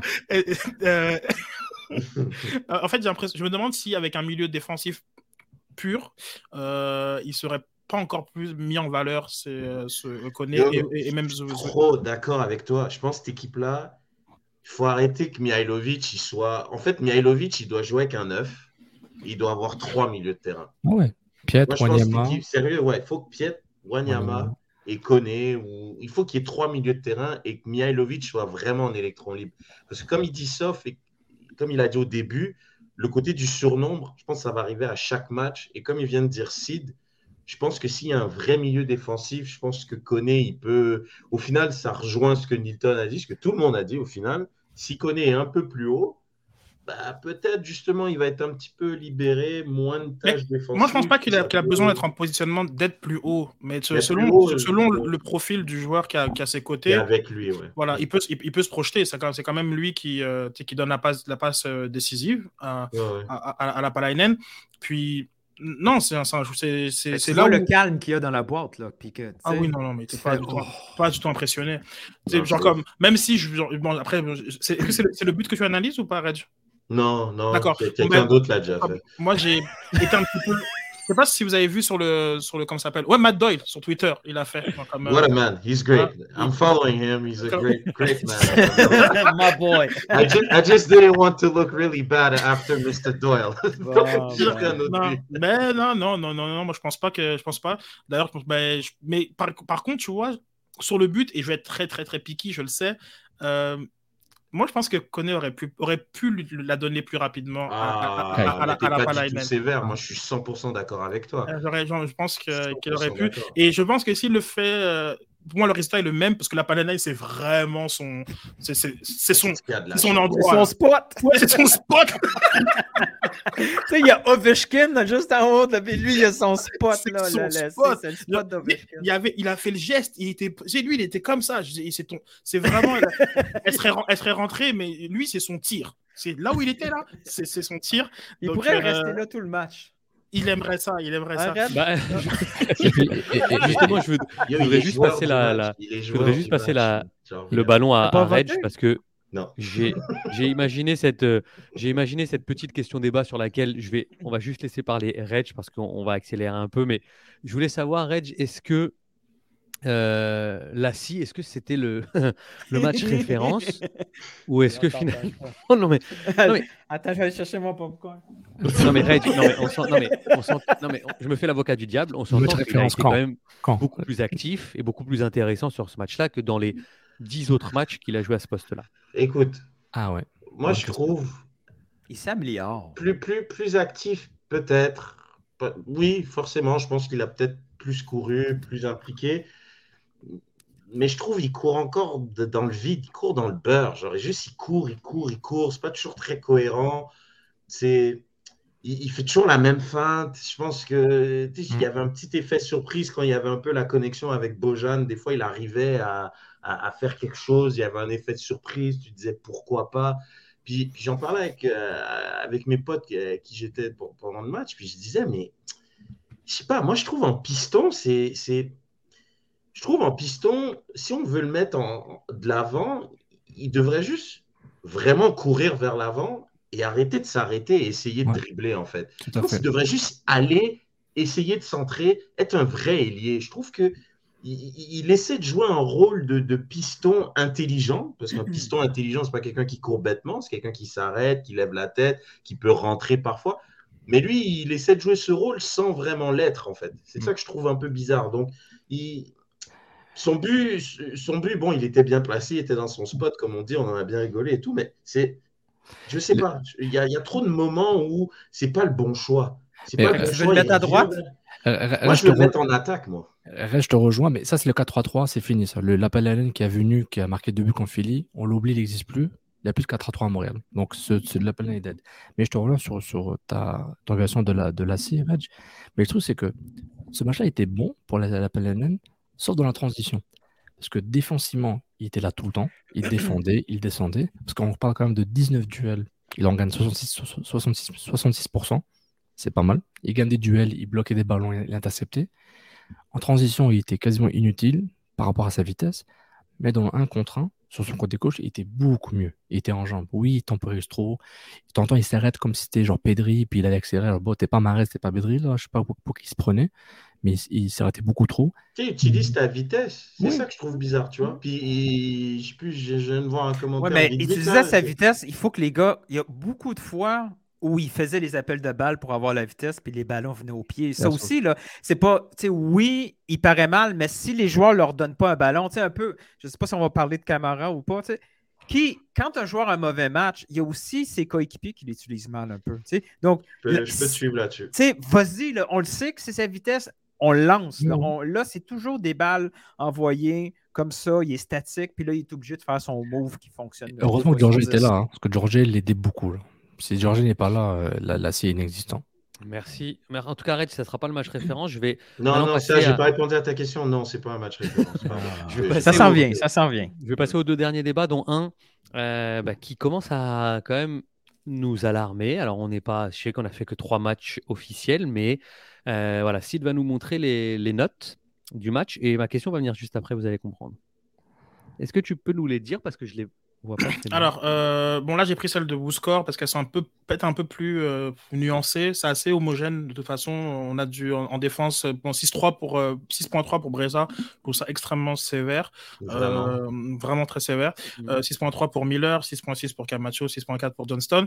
Donc la Palanen et euh, le, le Saputo Nord du côté de, de, Wus- de, de Wooscore. C'est Euh, le meilleur hein. défenseur. Ah, Non, pardon mais il- Et Camacho est le meilleur défenseur, c'est ça? Euh, Il est le meilleur, le meilleur joueur de, de, de- de- D'accord. du terrain. Il parle Oui. de la C. Non, non, il parlait il de Camacho. non, Camacho. euh, il a oui, mais, euh, oui, excuse-moi, il est meilleur défenseur effectivement avec 6 points- avec D'accord. 6.6. Donc on a euh, euh, la Palanen qui a la meilleure note du terrain, parce que là je m'aperçois que même du côté de Philadelphie, il n'y a personne qui a. Ouais, qu'il a déconné quand même. D'accord. MVP. Euh, ouais, MVP. N'importe Euh, donc, Mialovic 6.6, Wanyama 6.8, Kone 6.9, Chouanière 6.1, un peu dans le qui est la plus basse note avec euh, Torres, Mm. euh, et euh, Camara 6.2 qui est aussi euh, assez, assez bas, assez bas. Donc, euh, puis Amilevic qui fait, non, en fait, non, Milevic qui fait pire que tout le monde avec un 6. euh, Ouais, ouais, 3.0. Milevic, j'aurais donné 4. Je prends Carranza avec trois cartons jaunes durant le match que Torres avec genre 90 minutes. Mais Là, c'est- justement, Ces notes-là sont incroyables. Ah. ça- grâce à Sid qui a mis en relief donc euh, cette difficulté. Voilà, je, je lance un, dé- un débat. euh, Bah, sur, sur Torres, euh, si- et pourtant Reg nous l'a- nous l'avait annoncé, hein, pour le coup, il faut rendre à César ce qui lui appartient. Il n'y a pas que lui. non? Si, euh, non, mais Reg l'a souvent dit, même quand Torres était à son premium, euh, si Torres devient Ah ouais, il y a- titulaire- il y a un premium pour, pour Joaquin Torres. Bah ouais, je me rappelle des euh, ah, Cincinnati, etc. Quand il partait dans ses dribbles, quand il faisait des, des, des enroulés comme ça. euh, Très bien. eh ben, Reg avait dit si lui est titulaire 90 minutes, il y a un problème. Je vous pose la question en mille, il y a un problème. Il y avait déjà un problème, comme, comme a dit Reg. parce T'as- vu problème. le banc Mais... mais oui, il n'y a pas de banc. Donc au final, il est... c'est c'est pas Matko. Non, mais donc, on aura un problème. Ah non, Reg, il n'y a pas de banc, mais, mais il était déjà dans les plans. Tu ne Ouais. tu, tu, tu transfères pas son prêt en transfert définitif pour Mais- dire Ah, il va être sur le banc. Mais Et lui donner le truc- numéro 10. Ah, arrête avec les histoires. Il y a un truc aussi, sans blague. euh, tu vois, je vais reprendre un peu la même, euh, le- la même lignée que Nilton. Pour que la Palainen fasse un bon match, faut utiliser sa vitesse, faut le lancer. Ben moi, je pense sérieux, le, le 3-5-2 pour Torres devant, faut arrêter ce projet. C'est. Moi, je pense que c'est un gars d'aile. C'est un mec qui doit être sur le côté, à provoquer, à, créer des trucs, gagner des fautes, euh, gagner des touches, gagner des corners, rentrer dans la surface avec des dribbles. Je pense pas que c'est un gars qui peut décrocher, jouer dos au but.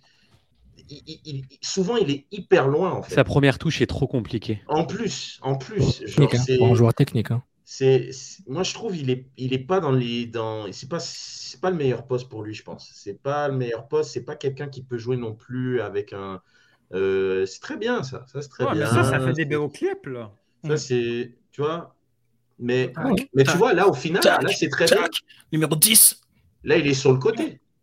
Là il est sur le côté. Ouais, il est même pas de son bon. euh, Il est à gauche, là, tout d'un coup. Mais le problème, c'est que le ballon- le rebondit. Boum, boum, boum, boum, boum. Regarde Reste, ce qui est intéressant, c'est que quand Torres joue au côté droit et il coupe dans l'axe et qu'on on l'oublie, sa frappe, sa frappe, on est d'accord, elle est dangereuse. Le Non, non, euh, non, non, non, non. Faut arrêter ça. Ça serait si c'était un Rennes Robben, là, rendu un moment. Il l'a fait plusieurs fois. Écoute, ça, ouais, ça mais- marque.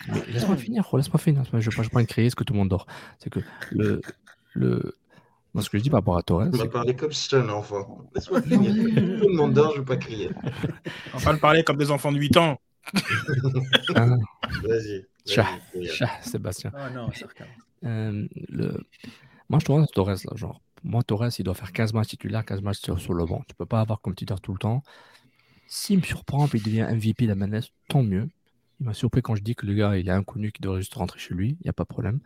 C'est juste que on- dépend trop de sa de son inconstance pour essayer de créer quelque chose. C'est le problème. Parce que quand Kyoto est là, tu as un target. Il manque, il, il manque des cibles pour ces joueurs-là. Mialovic, il en a marre de ces joueurs-là. Mialovic, son pote, c'est Kyoto, les autres. Vous, vous, vous baissez ma valeur marchande pour aller en Europe. Il les voit, il, dit, vous- Vous nuisez à mon football. il les voit. Il voit. Il voit que je Il, dis. il court puis il fait ça, là. Tassez-vous, là. Non, mais il a- c'est c'est- c'est tellement beau ce que tu viens de dire, parce que c'est tellement vrai.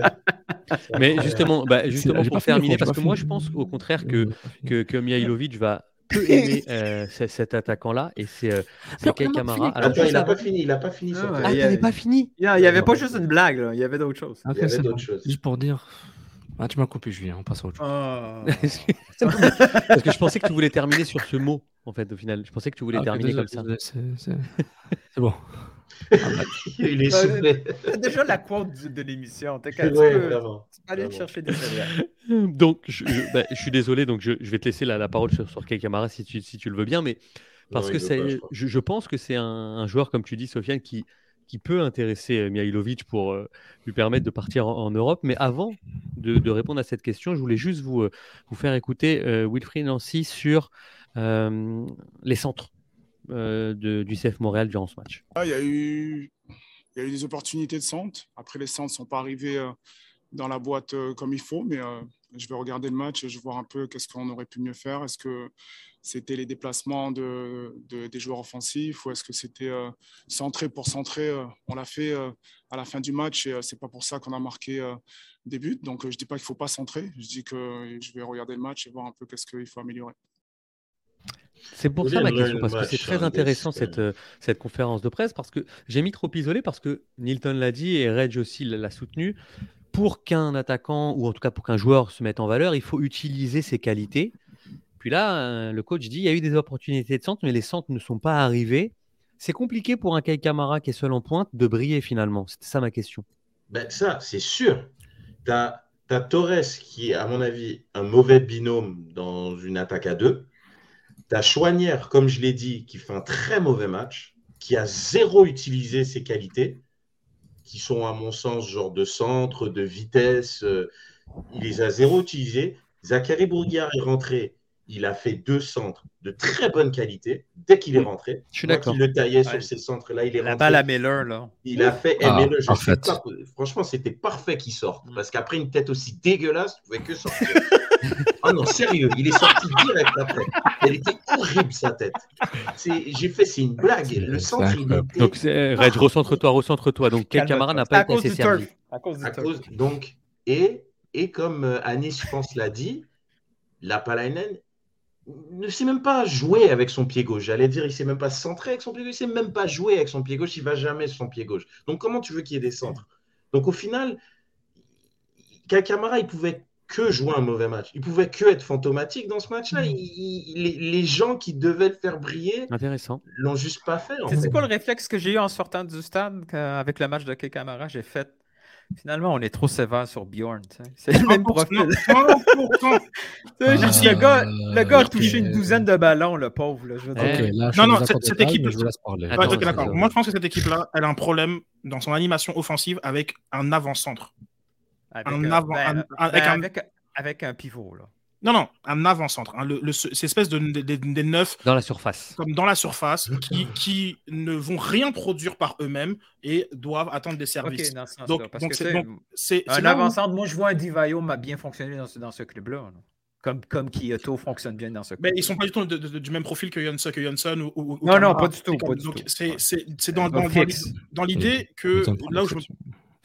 Pardon? Nilton prend l'exception. Il prend un des meilleurs attaquants italiens de sa génération. bon, il met là. Bon, bon, c'est un peu exagéré, mais je- on, on s'entend. Il y On a, parle de profil, et, peut-être même que je te dirais que enlève la, la, la, la, la stature de Divayo qui va faire que par sa stature, il va attirer les ballons. Il y a des ballons qu'on va lui donner qu'on euh, qu'on lui- qu'on ne donne pas nécessairement à, à d'autres.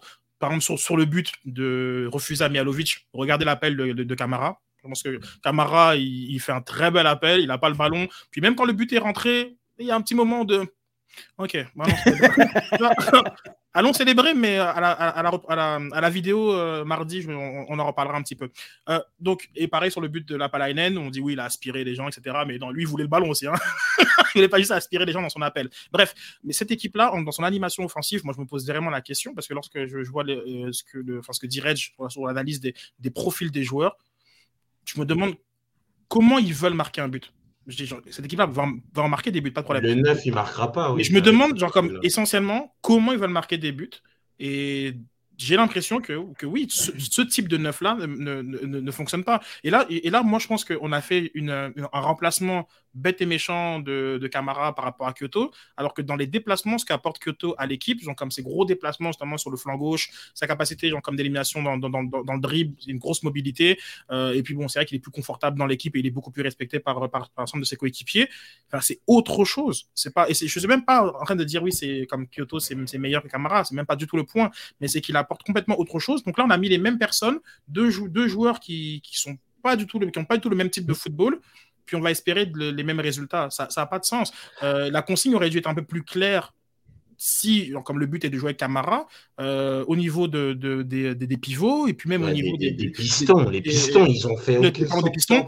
Et, et au, et au niveau des, des- des- des Ouais. joueurs de, des, des- des deux créatifs qui sont derrière lui, comme, jouer avec lui en remise au moins. Et même ça, dire que, que ce soit en l'air ou à terre, il n'y avait rien. Donc, Mm. ok, premier match, ok, on peut attendre mieux, plus de Cam- Camara, pas de problème avec ça. Euh, mais j'ai envie, je, enfin, je suis content, je suis content qu'on parle un peu aussi de, de ce qui s'est passé autour de lui et pas simplement, oh, c'est bon, lui, euh, on va commencer à remettre en question que les, les chiffres de c'est- Ah oui, cinquième Avec- buteur de la MLS, lui Toi, Sof, t'étais pas d'accord du tout avec Nilton. T'as fait un signe comme ça, genre. T'as raison, Björn Janssen, il faut arrêter les gars, on se calme là. Euh, Björn Janssen, il fait un match comme ça, moi, il reste, dro- il reste 3 ans quoi. Mais Vous vous rappelez pas ce que Janssen ne faisait pas euh, l'an dernier, c'était une catastrophe totale. Parce que Kai Kamara, c'était pas top, Moi, je suis un peu plus d'accord avec. mais euh, il faisait des courses, il était en forme. Janssen, j'ai même l'impression qu'il peut faire des appels proprement. Euh, maintenant, est-ce que Kai Kamara aurait pu être mieux? Oui. Mais les pistons, ils sentent pas. Quand tu sens pas, il n'y a rien. Broga il fait un centre, Camara il saute trop tôt, il fait une tête, elle passe à côté parce qu'il a sauté trop tôt. Déjà, il ah, il y a un centre, c'est bien, je le vois. Mais maintenant, genre, euh, oui, t'as ouvert un truc de stats. Est-ce que tu peux regarder le nombre de ballons qu'il a touché? 15. 15 ballons. Genre, c'est comme c'est comme c'est un match à la Björn Janssen, euh, sauf. Genre, Dans le comme- fond, comme- mais- pour- là, là, tu viens de nous dire que le 5, justement, le cinquième meilleur buteur de, de, de, de la, de la MLS, genre, euh, il a fait un bon, il a fait des courses, il est en forme. C'est c'est ça ta description de son. De, en, de en comparaison, match? Björn Johnson. Vous avez, euh, Newton parle de Björn Johnson, Non, non, mais. ah, mec. Sauf qu'il en fait exprès, là. J'ai dit, quand je vois le match de Camara, je me dis, ouais, on est quand même un peu sévère avec Bjorn parce que l'équipe joue pas. on c'est est, ça. on est Joue pas sévère avec avec, Bjorn. euh, On n'est pas sévère avec Bjorn, on est juste avec Bjorn. Bjorn l'an dernier a Oh. été nul. Il s'est Oui, pas est un payé un ballon. c'est s'il n'avait pas été payé comme ça, t'aurais peut-être pas dit qu'on était si sévère que ça. Et puis, et puis de- Ok, de ok, ok. De deux. Non, Ma- simplement, Maintenant, le c'est- profil. plus de la per- la- la- excuse-moi, Jean, comme sauf, c'est plus de la responsabilité de, au niveau de la performance d'un Johnson. Je pense qu'on ne parle pas, on n'a pas beaucoup. par- En fait, très rapidement, on, on était très confortable dans l'idée que c'est une fraude. Allez. Oui, voilà. et puis il a manqué des occasions dégueulasses là, devant le, Le- a il a On- fait. on- Et, et- et- je pense qu'on n'a pas suffisamment parlé de. et Est-ce qu'il y a une animation offensive qui peut le mettre en valeur? On n'a Maintenant pas qu'on a- de maintenant On n'a pas eu la formation Ok, qui était oui, pas parce bonne que, pour elle. parce que nous, on est, on est le Cannes. On est- je comprends. C'est pas de problème. Mais simplement, mais ce que je veux dire, c'est que là, on avait un attaquant on est certain que c'est pas une fraude. On est certain. C'est-à-dire que c'est, il y a pas, il y a personne qui va, qui- qui va le remettre en question de façon intrinsèque.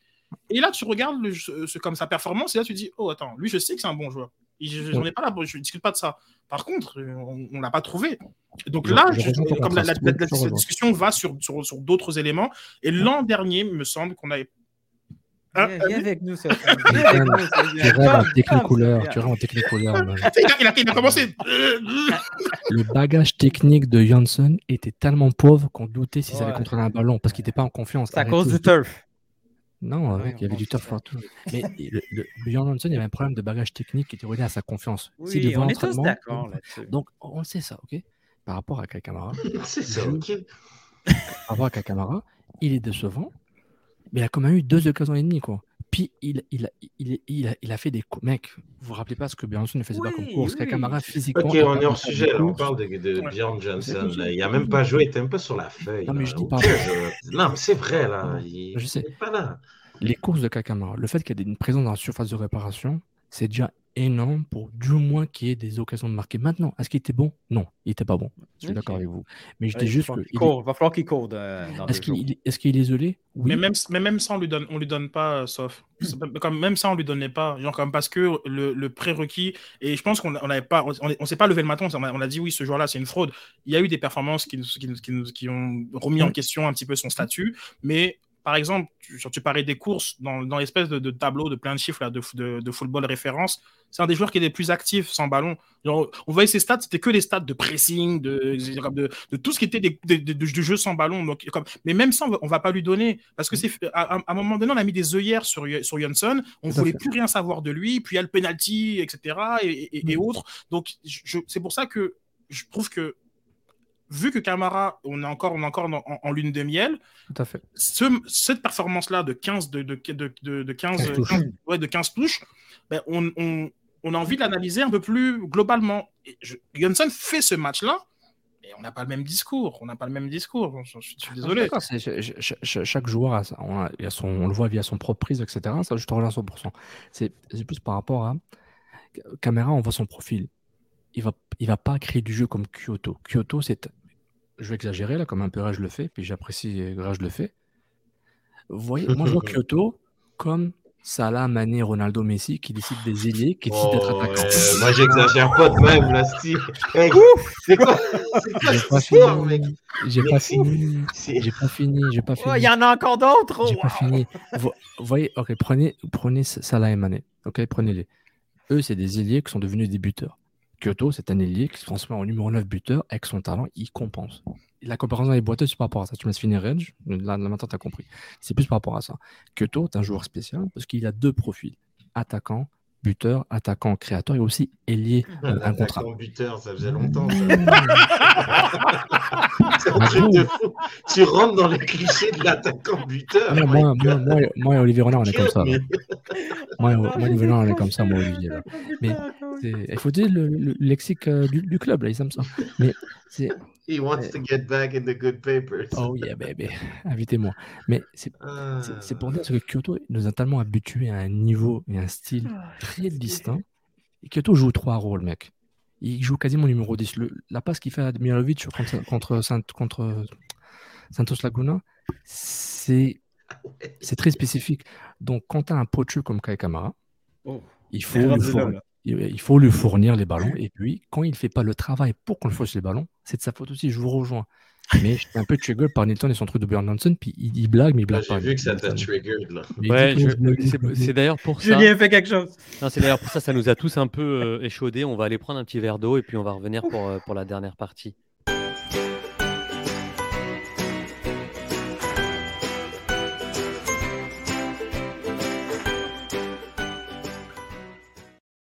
Faudrait des vraies pubs publicitaires. Cette dernière partie, trente. cette dernière partie euh, on, a, on avait bien aimé faire le MLS is back euh, la semaine passée. Donc Oh, on s'est dit que tiens, on allait euh, pourquoi pas à chaque fois parler de, de ce qui se passe dans, dans cette ligue-là quand bon nous semblait. Donc là, euh, sur la journée 2, euh, il y a quelques-uns d'entre nous qui ont retenu des choses. euh, moi. J'aimerais bien commencer, moi. Ah bah vas-y. Ah, T'as t'as quelque chose cette semaine? Ah, hein vois? C'est ça qui est bon. Ouais, parce que dans les backstage, Julien il a encore essayé de m'exposer pendant la semaine, là. Donc, euh, non, bah.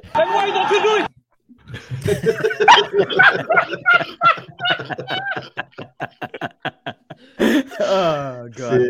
C'est peu près Reg. ça. Donc, euh, non, moi j'ai retenu euh, un truc euh, plutôt de notre ami Bruce Arena, donc, euh, qui est euh, officiellement avec une victoire de 1-0 du New England Revolution euh, ce week-end, est devenu donc le Wow. coach avec le plus de victoires en MLS. Il a donc dépassé le légendaire Shiggy paix à son âme, qui est décédé il y a deux ans, je crois. Donc voilà, donc on voit ses statistiques par équipe. Donc c'est sa 39e victoire avec New England, 125 avec le LA Galaxy et euh, 16 avec les Red Bulls et 61 avec euh, DC United. Donc Est-ce que euh, c'est juste une victoire en saison régulière ou ça comprend? ça, je pense que c'est que saison régulière, il me semble. Wow. Euh, donc, donc voilà, donc je, je trouvais ça intéressant. Puis j'ai regardé un peu aussi, ça m'a, ça m'avait, ça m'avait interpellé de voir cette stat-là, puis que c'était lui le coach en fait de l'équipe nationale américaine de 2002 qui s'est rendu le plus Ah oui, loin, qui a battu la. Seleção de Nilton 3 à 2 dans un match épique. Euh, À ce 3-2. moment-là, je me souviens, on m'avait dit Ah, ça, ça va être vraiment bon pour la MLS, cette victoire-là. Mm. And look where we are now. je me souviens, là. Ouais, mais c'est une bonne nouvelle. On s'entend. Avec Brian McBride, euh, voilà. Ouais. Donc, euh, c'est ça. Intéressant. Depuis- Merci, euh, fun fact du Bruce Arena, est-ce que vous savez qu'il a joué euh, euh, la, de la de, la crosse niveau professionnel à Montréal Oui, c'est vrai, c'est vrai. pour Ah. l'équipe de- des Montréal québécois en 1975. Wow. Fun fact of the day. Il est né à Brooklyn, italien Brooklyn. d'origine. If you Oh. want to know. Merci Voilà. beaucoup, Reg. Pas mal, hein? Moi, ouais. Moi, je bon? vais, euh, moi, je J'ai- vais y aller avec. euh, c'est facile, j'avoue. Mais j'étais quand même assez euh, bluffé de, du stade rempli à Charlotte. Hmm. Alors, oui, c'est le premier match de cette franchise de l'histoire. Donc, c'est sûr que ça allait euh, faire salle comble, enfin, stade comble. Mais j'étais vraiment bluffé. J'étais vraiment bluffé parce que il y avait une ambiance. C'était pas que des gens qui étaient assis.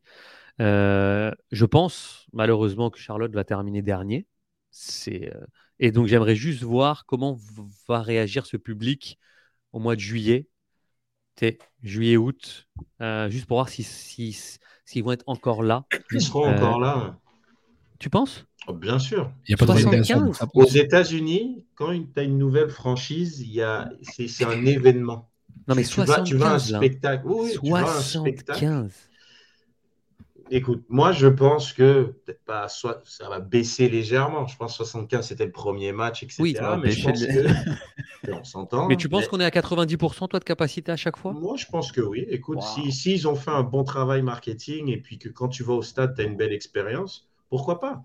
Non, non, je te, je te Le- suis, moi je, les, je- je les- connais les pas. Si- les Seattle Kraken euh, au hockey, on s'attendait qu'ils fassent comme euh, Vegas et non. Et leur stade, il y a quand même du monde parce que voilà, il y a une, ils ont créé quelque chose, une identité. Et puis les gens, ils s'identifient à ça et les gens, ils y vont quoi. Non, je vais, je vais States, te croire parce que je connais pas le. Vraiment, je connais pas l'Amérique du Nord. J'ai juste regardé des images. J'ai été. euh, quand tu vois parfois des stades en Ligue 1 l'Amérique où il y a à peine 7000 personnes. Genre, Je où, connais pas l'Amérique du Nord. C'est quoi cette chanson, ça? Ah, parlons d'Aston, il a raison, Camille, c'est vrai. Si- Ah, t'inquiète pas, ça va venir, t'inquiète pas. Euh, Euh, ah, Sid, je crois. Ah, c'est ça Avant la transition, j'ai euh, j'ai une stat surprise MLS. Bon, Montréal a 0 points en deux matchs. Bien J'ai vu. une mauvaise nouvelle puis une bonne nouvelle. Vous voulez, vous voulez quoi en premier? Il y a vraiment une bonne nouvelle? mauvaise. Nouvelle? mauvaise. Euh, ben, Charlotte et Cincinnati sont aussi deux clubs qui ont 0 points. Donc, mauvaise nouvelle, c'est pas des clubs références, ça peut dire OK. Bonne... je pourrais dire. Ouais. Bonne nouvelle, Seattle aussi a 0 points en deux matchs. Ah, c'est vrai qu'on quand on se compare, on se console, c'est ça? Ben ouais. Euh, je crois que Sid a plusieurs points. Tu avais sur. euh, Non? Euh, oui, oui, tout à fait. Écoute, euh, tout d'abord, je vais essayer de te retrouver. euh, le retrouver dans ses onglets là. Ouais, c'est ça. Donc, on va essayer de pas euh, de, de, de, de- de pas freezer en, en attendant. Mais euh, Ah, j'avais. c'est déjà le cas. Ouais, bah. Tu vois. c'est incroyable. C'est juste incroyable. Euh, Guys, euh, non, mais j'avais- plus non, de mais, Patreon. mais- non, mais la prochaine fois, genre, comme, non, genre, je vais essayer de télécharger les trucs. Mais euh, donc d'abord Charlotte, euh, un petit, Oui. tout petite, euh, toute petite ambiance euh, de, du côté de, de, de Charlotte, qui, euh, comme tu disais, 75 000 personnes. Est-ce qu'on voit euh, l'écran? Eh, c'est McConaughey. Donc c'était vraiment impressionnant ce qui s'est passé à côté de C'est Charlotte. beau, hein? Il y a, il y a du beau contenu. Ah ouais. Ah, mais les States, ils savent faire ça bien. Ah ouais, c'est fort. Encore. Un, un stade de T'as l'impression que c'est genre le Super Bowl alors c'est juste. Ben, c'est un stade de, c'est un stade de NFL aussi. C'est vrai. Donc, euh, s'il y a des avions de chasse qui sont passés au-dessus du stade? Oui, non? Je sais pas.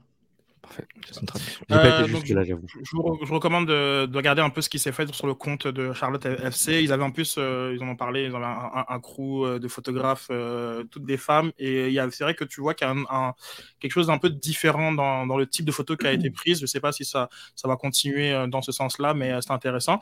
Euh, hier soir, je regardais euh, Portland contre euh, LAFC. LAFC. Donc, euh, match euh, plutôt. Allez, genre, comme un peu compliqué à regarder quand même. Euh, Ah ouais. Deuxième match du dimanche soir que je trouve un peu compliqué. Euh, mais j'ai bien aimé l'ambiance, je, vous la, je vous la partage. On est à Los Angeles là. Honnêtement, j'étais choqué d'apprendre l'an dernier que c'était un stade de 20 000, 22 000. J'ai l'impression que c'est mais 40 000. C'est les stades, c'est ce qu'il faut. hein. Donc, euh, ah, ouais, je suis arrivé de fermer, fermer cet écran.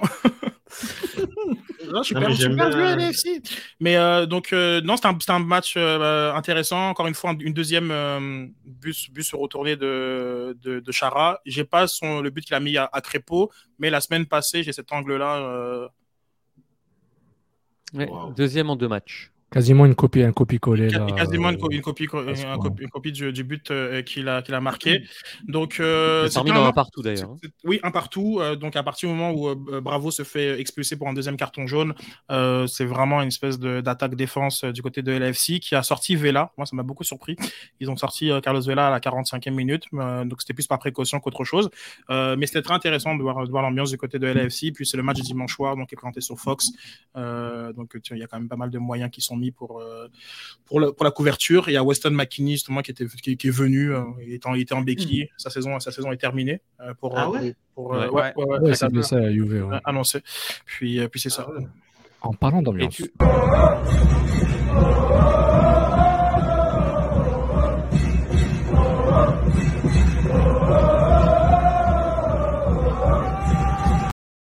This Le guy is monsieur- so cool. le Minister of Culture, Matthew McConaughey. À un 10 moment buts. donné, il va falloir, il va falloir qu'il se trouve un autre move, là. Semble qu'il Non. commence à être répétitif. Regarde, non, vous l'aimez encore? Nous, on a attaquant, attaquant buteur, eux, ils ont. Mais c'est vrai, Austin, en tout cas, de, ambiance, de- hein. 10, buts en, 10 buts en deux matchs quand même. Ouais, c'est ça. Donc, euh, Austin, 10 buts, en, 10 buts en, en- en- en deux matchs, euh, assez impressionnant des, des débuts de saison. Puis je pense que ça, ça permet de, justement de lancer une, une nouvelle, une, nouvelle, euh, une, nouvelle franchise, une nouvelle dynamique. Un petit peu comme du côté de Charlotte. Bon, effectivement, il faut des résultats euh, pour, ça, pour que ça suive. Donc, euh, bon, voilà. Donc, je trouve que non, il y a eu des belles choses. euh, c'est un peu de, de, de mon côté. Ah oui, j'avais mis Colorado parce que j'ai appris euh, que Colorado, c'était la seule équipe qui n'avait pas de sponsor maillot. Donc, euh, c'était- ça m'a surpris parce que je regardais le match. j'ai Ah, c'est pas que- Fly Emirates Ah, Ils, ils avaient jamais Emirates, jamais. non Ah, ok, je croyais Arsenal. Il faut un minimum. Là. La, la MLS a exigé un minimum euh, de, de comment. tu sais, Il faut, on- il peut pas accepter n'importe quel prix. Et donc, euh, ils ont, et en, euh, en 2014, ils avaient déjà eu un défaut de paiement par euh, de, un, un sponsor maillot. Et euh, depuis, ça a toujours été un peu compliqué du côté des, des Rapids. Mais euh, c'était pas une, une erreur, le fait qu'il n'y ait pas de, de sponsor lorsqu'ils ont présenté le maillot. Ils ont présenté, il y a- il y a, Kay qui joue du côté des Rapids et c'est lui qui, qui faisait la, la- la publicité. Il n'y avait pas de sponsor maillot. Et effectivement, lorsque tu les vois jouer, il n'y en a pas et c'est la seule équipe dans la Ça les a pas empêchés de mettre 3-0 à Atlanta en tout cas. Oui, sec. Voilà. Ça, pour terminer ce petit tour d'horizon, je crois que tu avais un Ouais. petit point aussi. Moi, j'ai un petit truc, là. euh, je pense qu'on en avait parlé au début de, de l'émission. Les Red Bull, c'est une équipe assez intéressante. hein. Ils ont pas mal changé la dynamique de leur club. Ils sont allés chercher, entre autres, euh, à rabais Morgan à Miami parce que Miami a besoin de liquider. Un petit triplé, gagne 4-1 à Toronto. Puis je suis allé voir, euh, statistiquement, c'est pas quelque chose qui était euh, anormal, mettons, du côté de.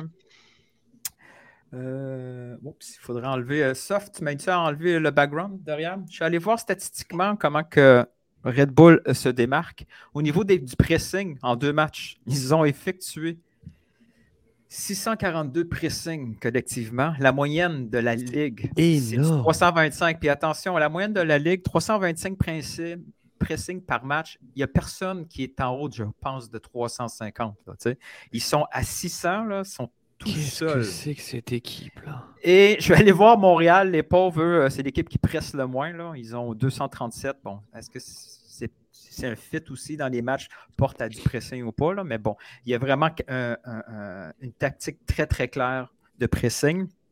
Euh, que ça, c'est c'est dans toutes les euh, dans toutes les sphères, que ça soit dans le Juste, tiers je suis peut-être je suis peut-être un peu piqué là, mais est-ce qu'ils utilisent leurs 5 changements? Patreon.com, Baroblique Info Book Club. Ouais, Laisse-moi voir si. Non, mais parce que là, non, mais les efforts demandés, c'est à chaque fois le double. Faux, hein, tu vois, euh, oui. Ben, tu sais, les trois ils ont utilisé, ils ont utilisé deux changements en même temps à la 66e minute, puis après, ils utilisent à la 83e, puis deux changements en fin de match à la 90e minute. là. Donc, Ouais, donc Alors, non-facteur. franchement, leur, leur préparateur physique, faut le prendre tout de suite. C'est faux. Ouais. C'est, c'est hyper, hyper euh, marqué là, comme statistique. Attends, le ce double. genre de. Tu t'imagines Ouais. Est-ce que tu veux leur préparateur physique? Il y a un documentaire qui s'appelle Icarius sur Netflix, c'est pas mal tout. Hint, il faut parler un peu russe. Wow! non, je rigole. Je rigole. Oh. C'est la famille Red Bull, il n'y a pas de problème. Non, c'est fort. Merci Nilton, c'est incroyable. J'avais- j'ai- c'est un- T'es scotché là. Franchement, le double d'une moyenne de, sur. euh, Il y a combien d'équipes? Il y a combien eh, 27 20 franchises euh, 28 équipes, ouais. Enfin, c'est. Tu Ouais, t'imagines ouais, frère? Montréal est dernier, donc euh, ouais, ouais, c'est- Non, parce qu'ils ont le Ah, ballon. ça- là. Attends, Quand, Montréal est dernier dans tous les trucs, Nilton là Oui, dire, absolument. Ouais, clair. Ok, ouais. Oui, oui. quand t'as Là, le ballon, là- t'as besoin de faire du pressing, t'as le ballon tout le temps, donc ça passe. ou- Non, c'est juste, mais et pour le récupérer, que tu le perds parfois, tu sais. Jamais, jamais. C'est comme Man City, bro. Ah, C'est ouf. Waouh. Ah, C'est ouf. Bon, là, Ouais, non. là, bien Merci sûr, beaucoup. euh, voilà. Merci. J'essaie merci, d'enlever le mot du share et j'y arrive pas. Oh, attention. Ah, thank you. Yes. Merci beaucoup, Attention. les gars. Écoute, Ziggy, tu m'envoies une suggestion, 5 dollars, je te fais ça subito presto dès la semaine prochaine. Écoutez, après 2h45 de show, j'ai envie de dire, il faut rendre l'antenne euh, pour préparer cette semaine-là. Euh, je rappelle que le CF Montréal est en déplacement à New York ce week-end. Euh, New York a... Non, il n'est pas à New York? Oui, le week-end, mais euh, c'est avec Rose Azul mardi Oui. Mercredi Oui, oui, n'avais pas fini ma phrase. S'il il est comme ça, mais j'avais pas- ils sont en déplacement à New York ce samedi, mais au Mexique mardi. tu commences la semaine samedi, t'as dit bizarre ce mec. I don't understand.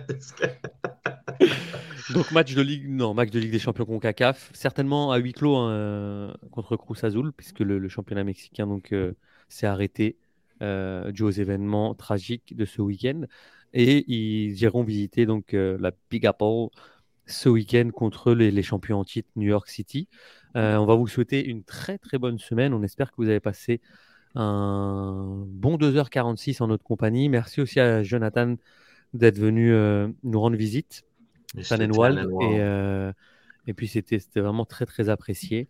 Euh, N'oubliez pas, Cannes Football Club, euh, Patreon, www.patreon.com slash Cannes Football Club pour nous soutenir et encore nous soutenir pour qu'on puisse créer du contenu. Merci à vous. Merci, ciao tout le monde. Oh, j'ai failli poser une question quiz. Qui est en train de partager son écran en ce moment? Tu sais qu'on la retourne pendant 10 secondes? J'ai un scoop pour vous. Quel Il n'y a scoop? pas de but? C'est ça mon scoop, il n'y a pas de but? Ben si, pour les Patreons, si tu veux. mais c'est après. C'est pour dire à Sauf que c'est terminé et là on passe au contenu euh, Oh. payant. C'est lequel, Reg? J'ai pris. euh, J'espère que tu as pris le deuxième encaissé. Oui, bien sûr. Il n'y a pas grand-chose à dire sur le premier, hein, à part euh, qu'il y a juste des gens qui. des enfants de 6 ans qui jouent autour du ballon et qui donnent des coups dans le ballon et qui. Dommage, euh, Camacho, il a fait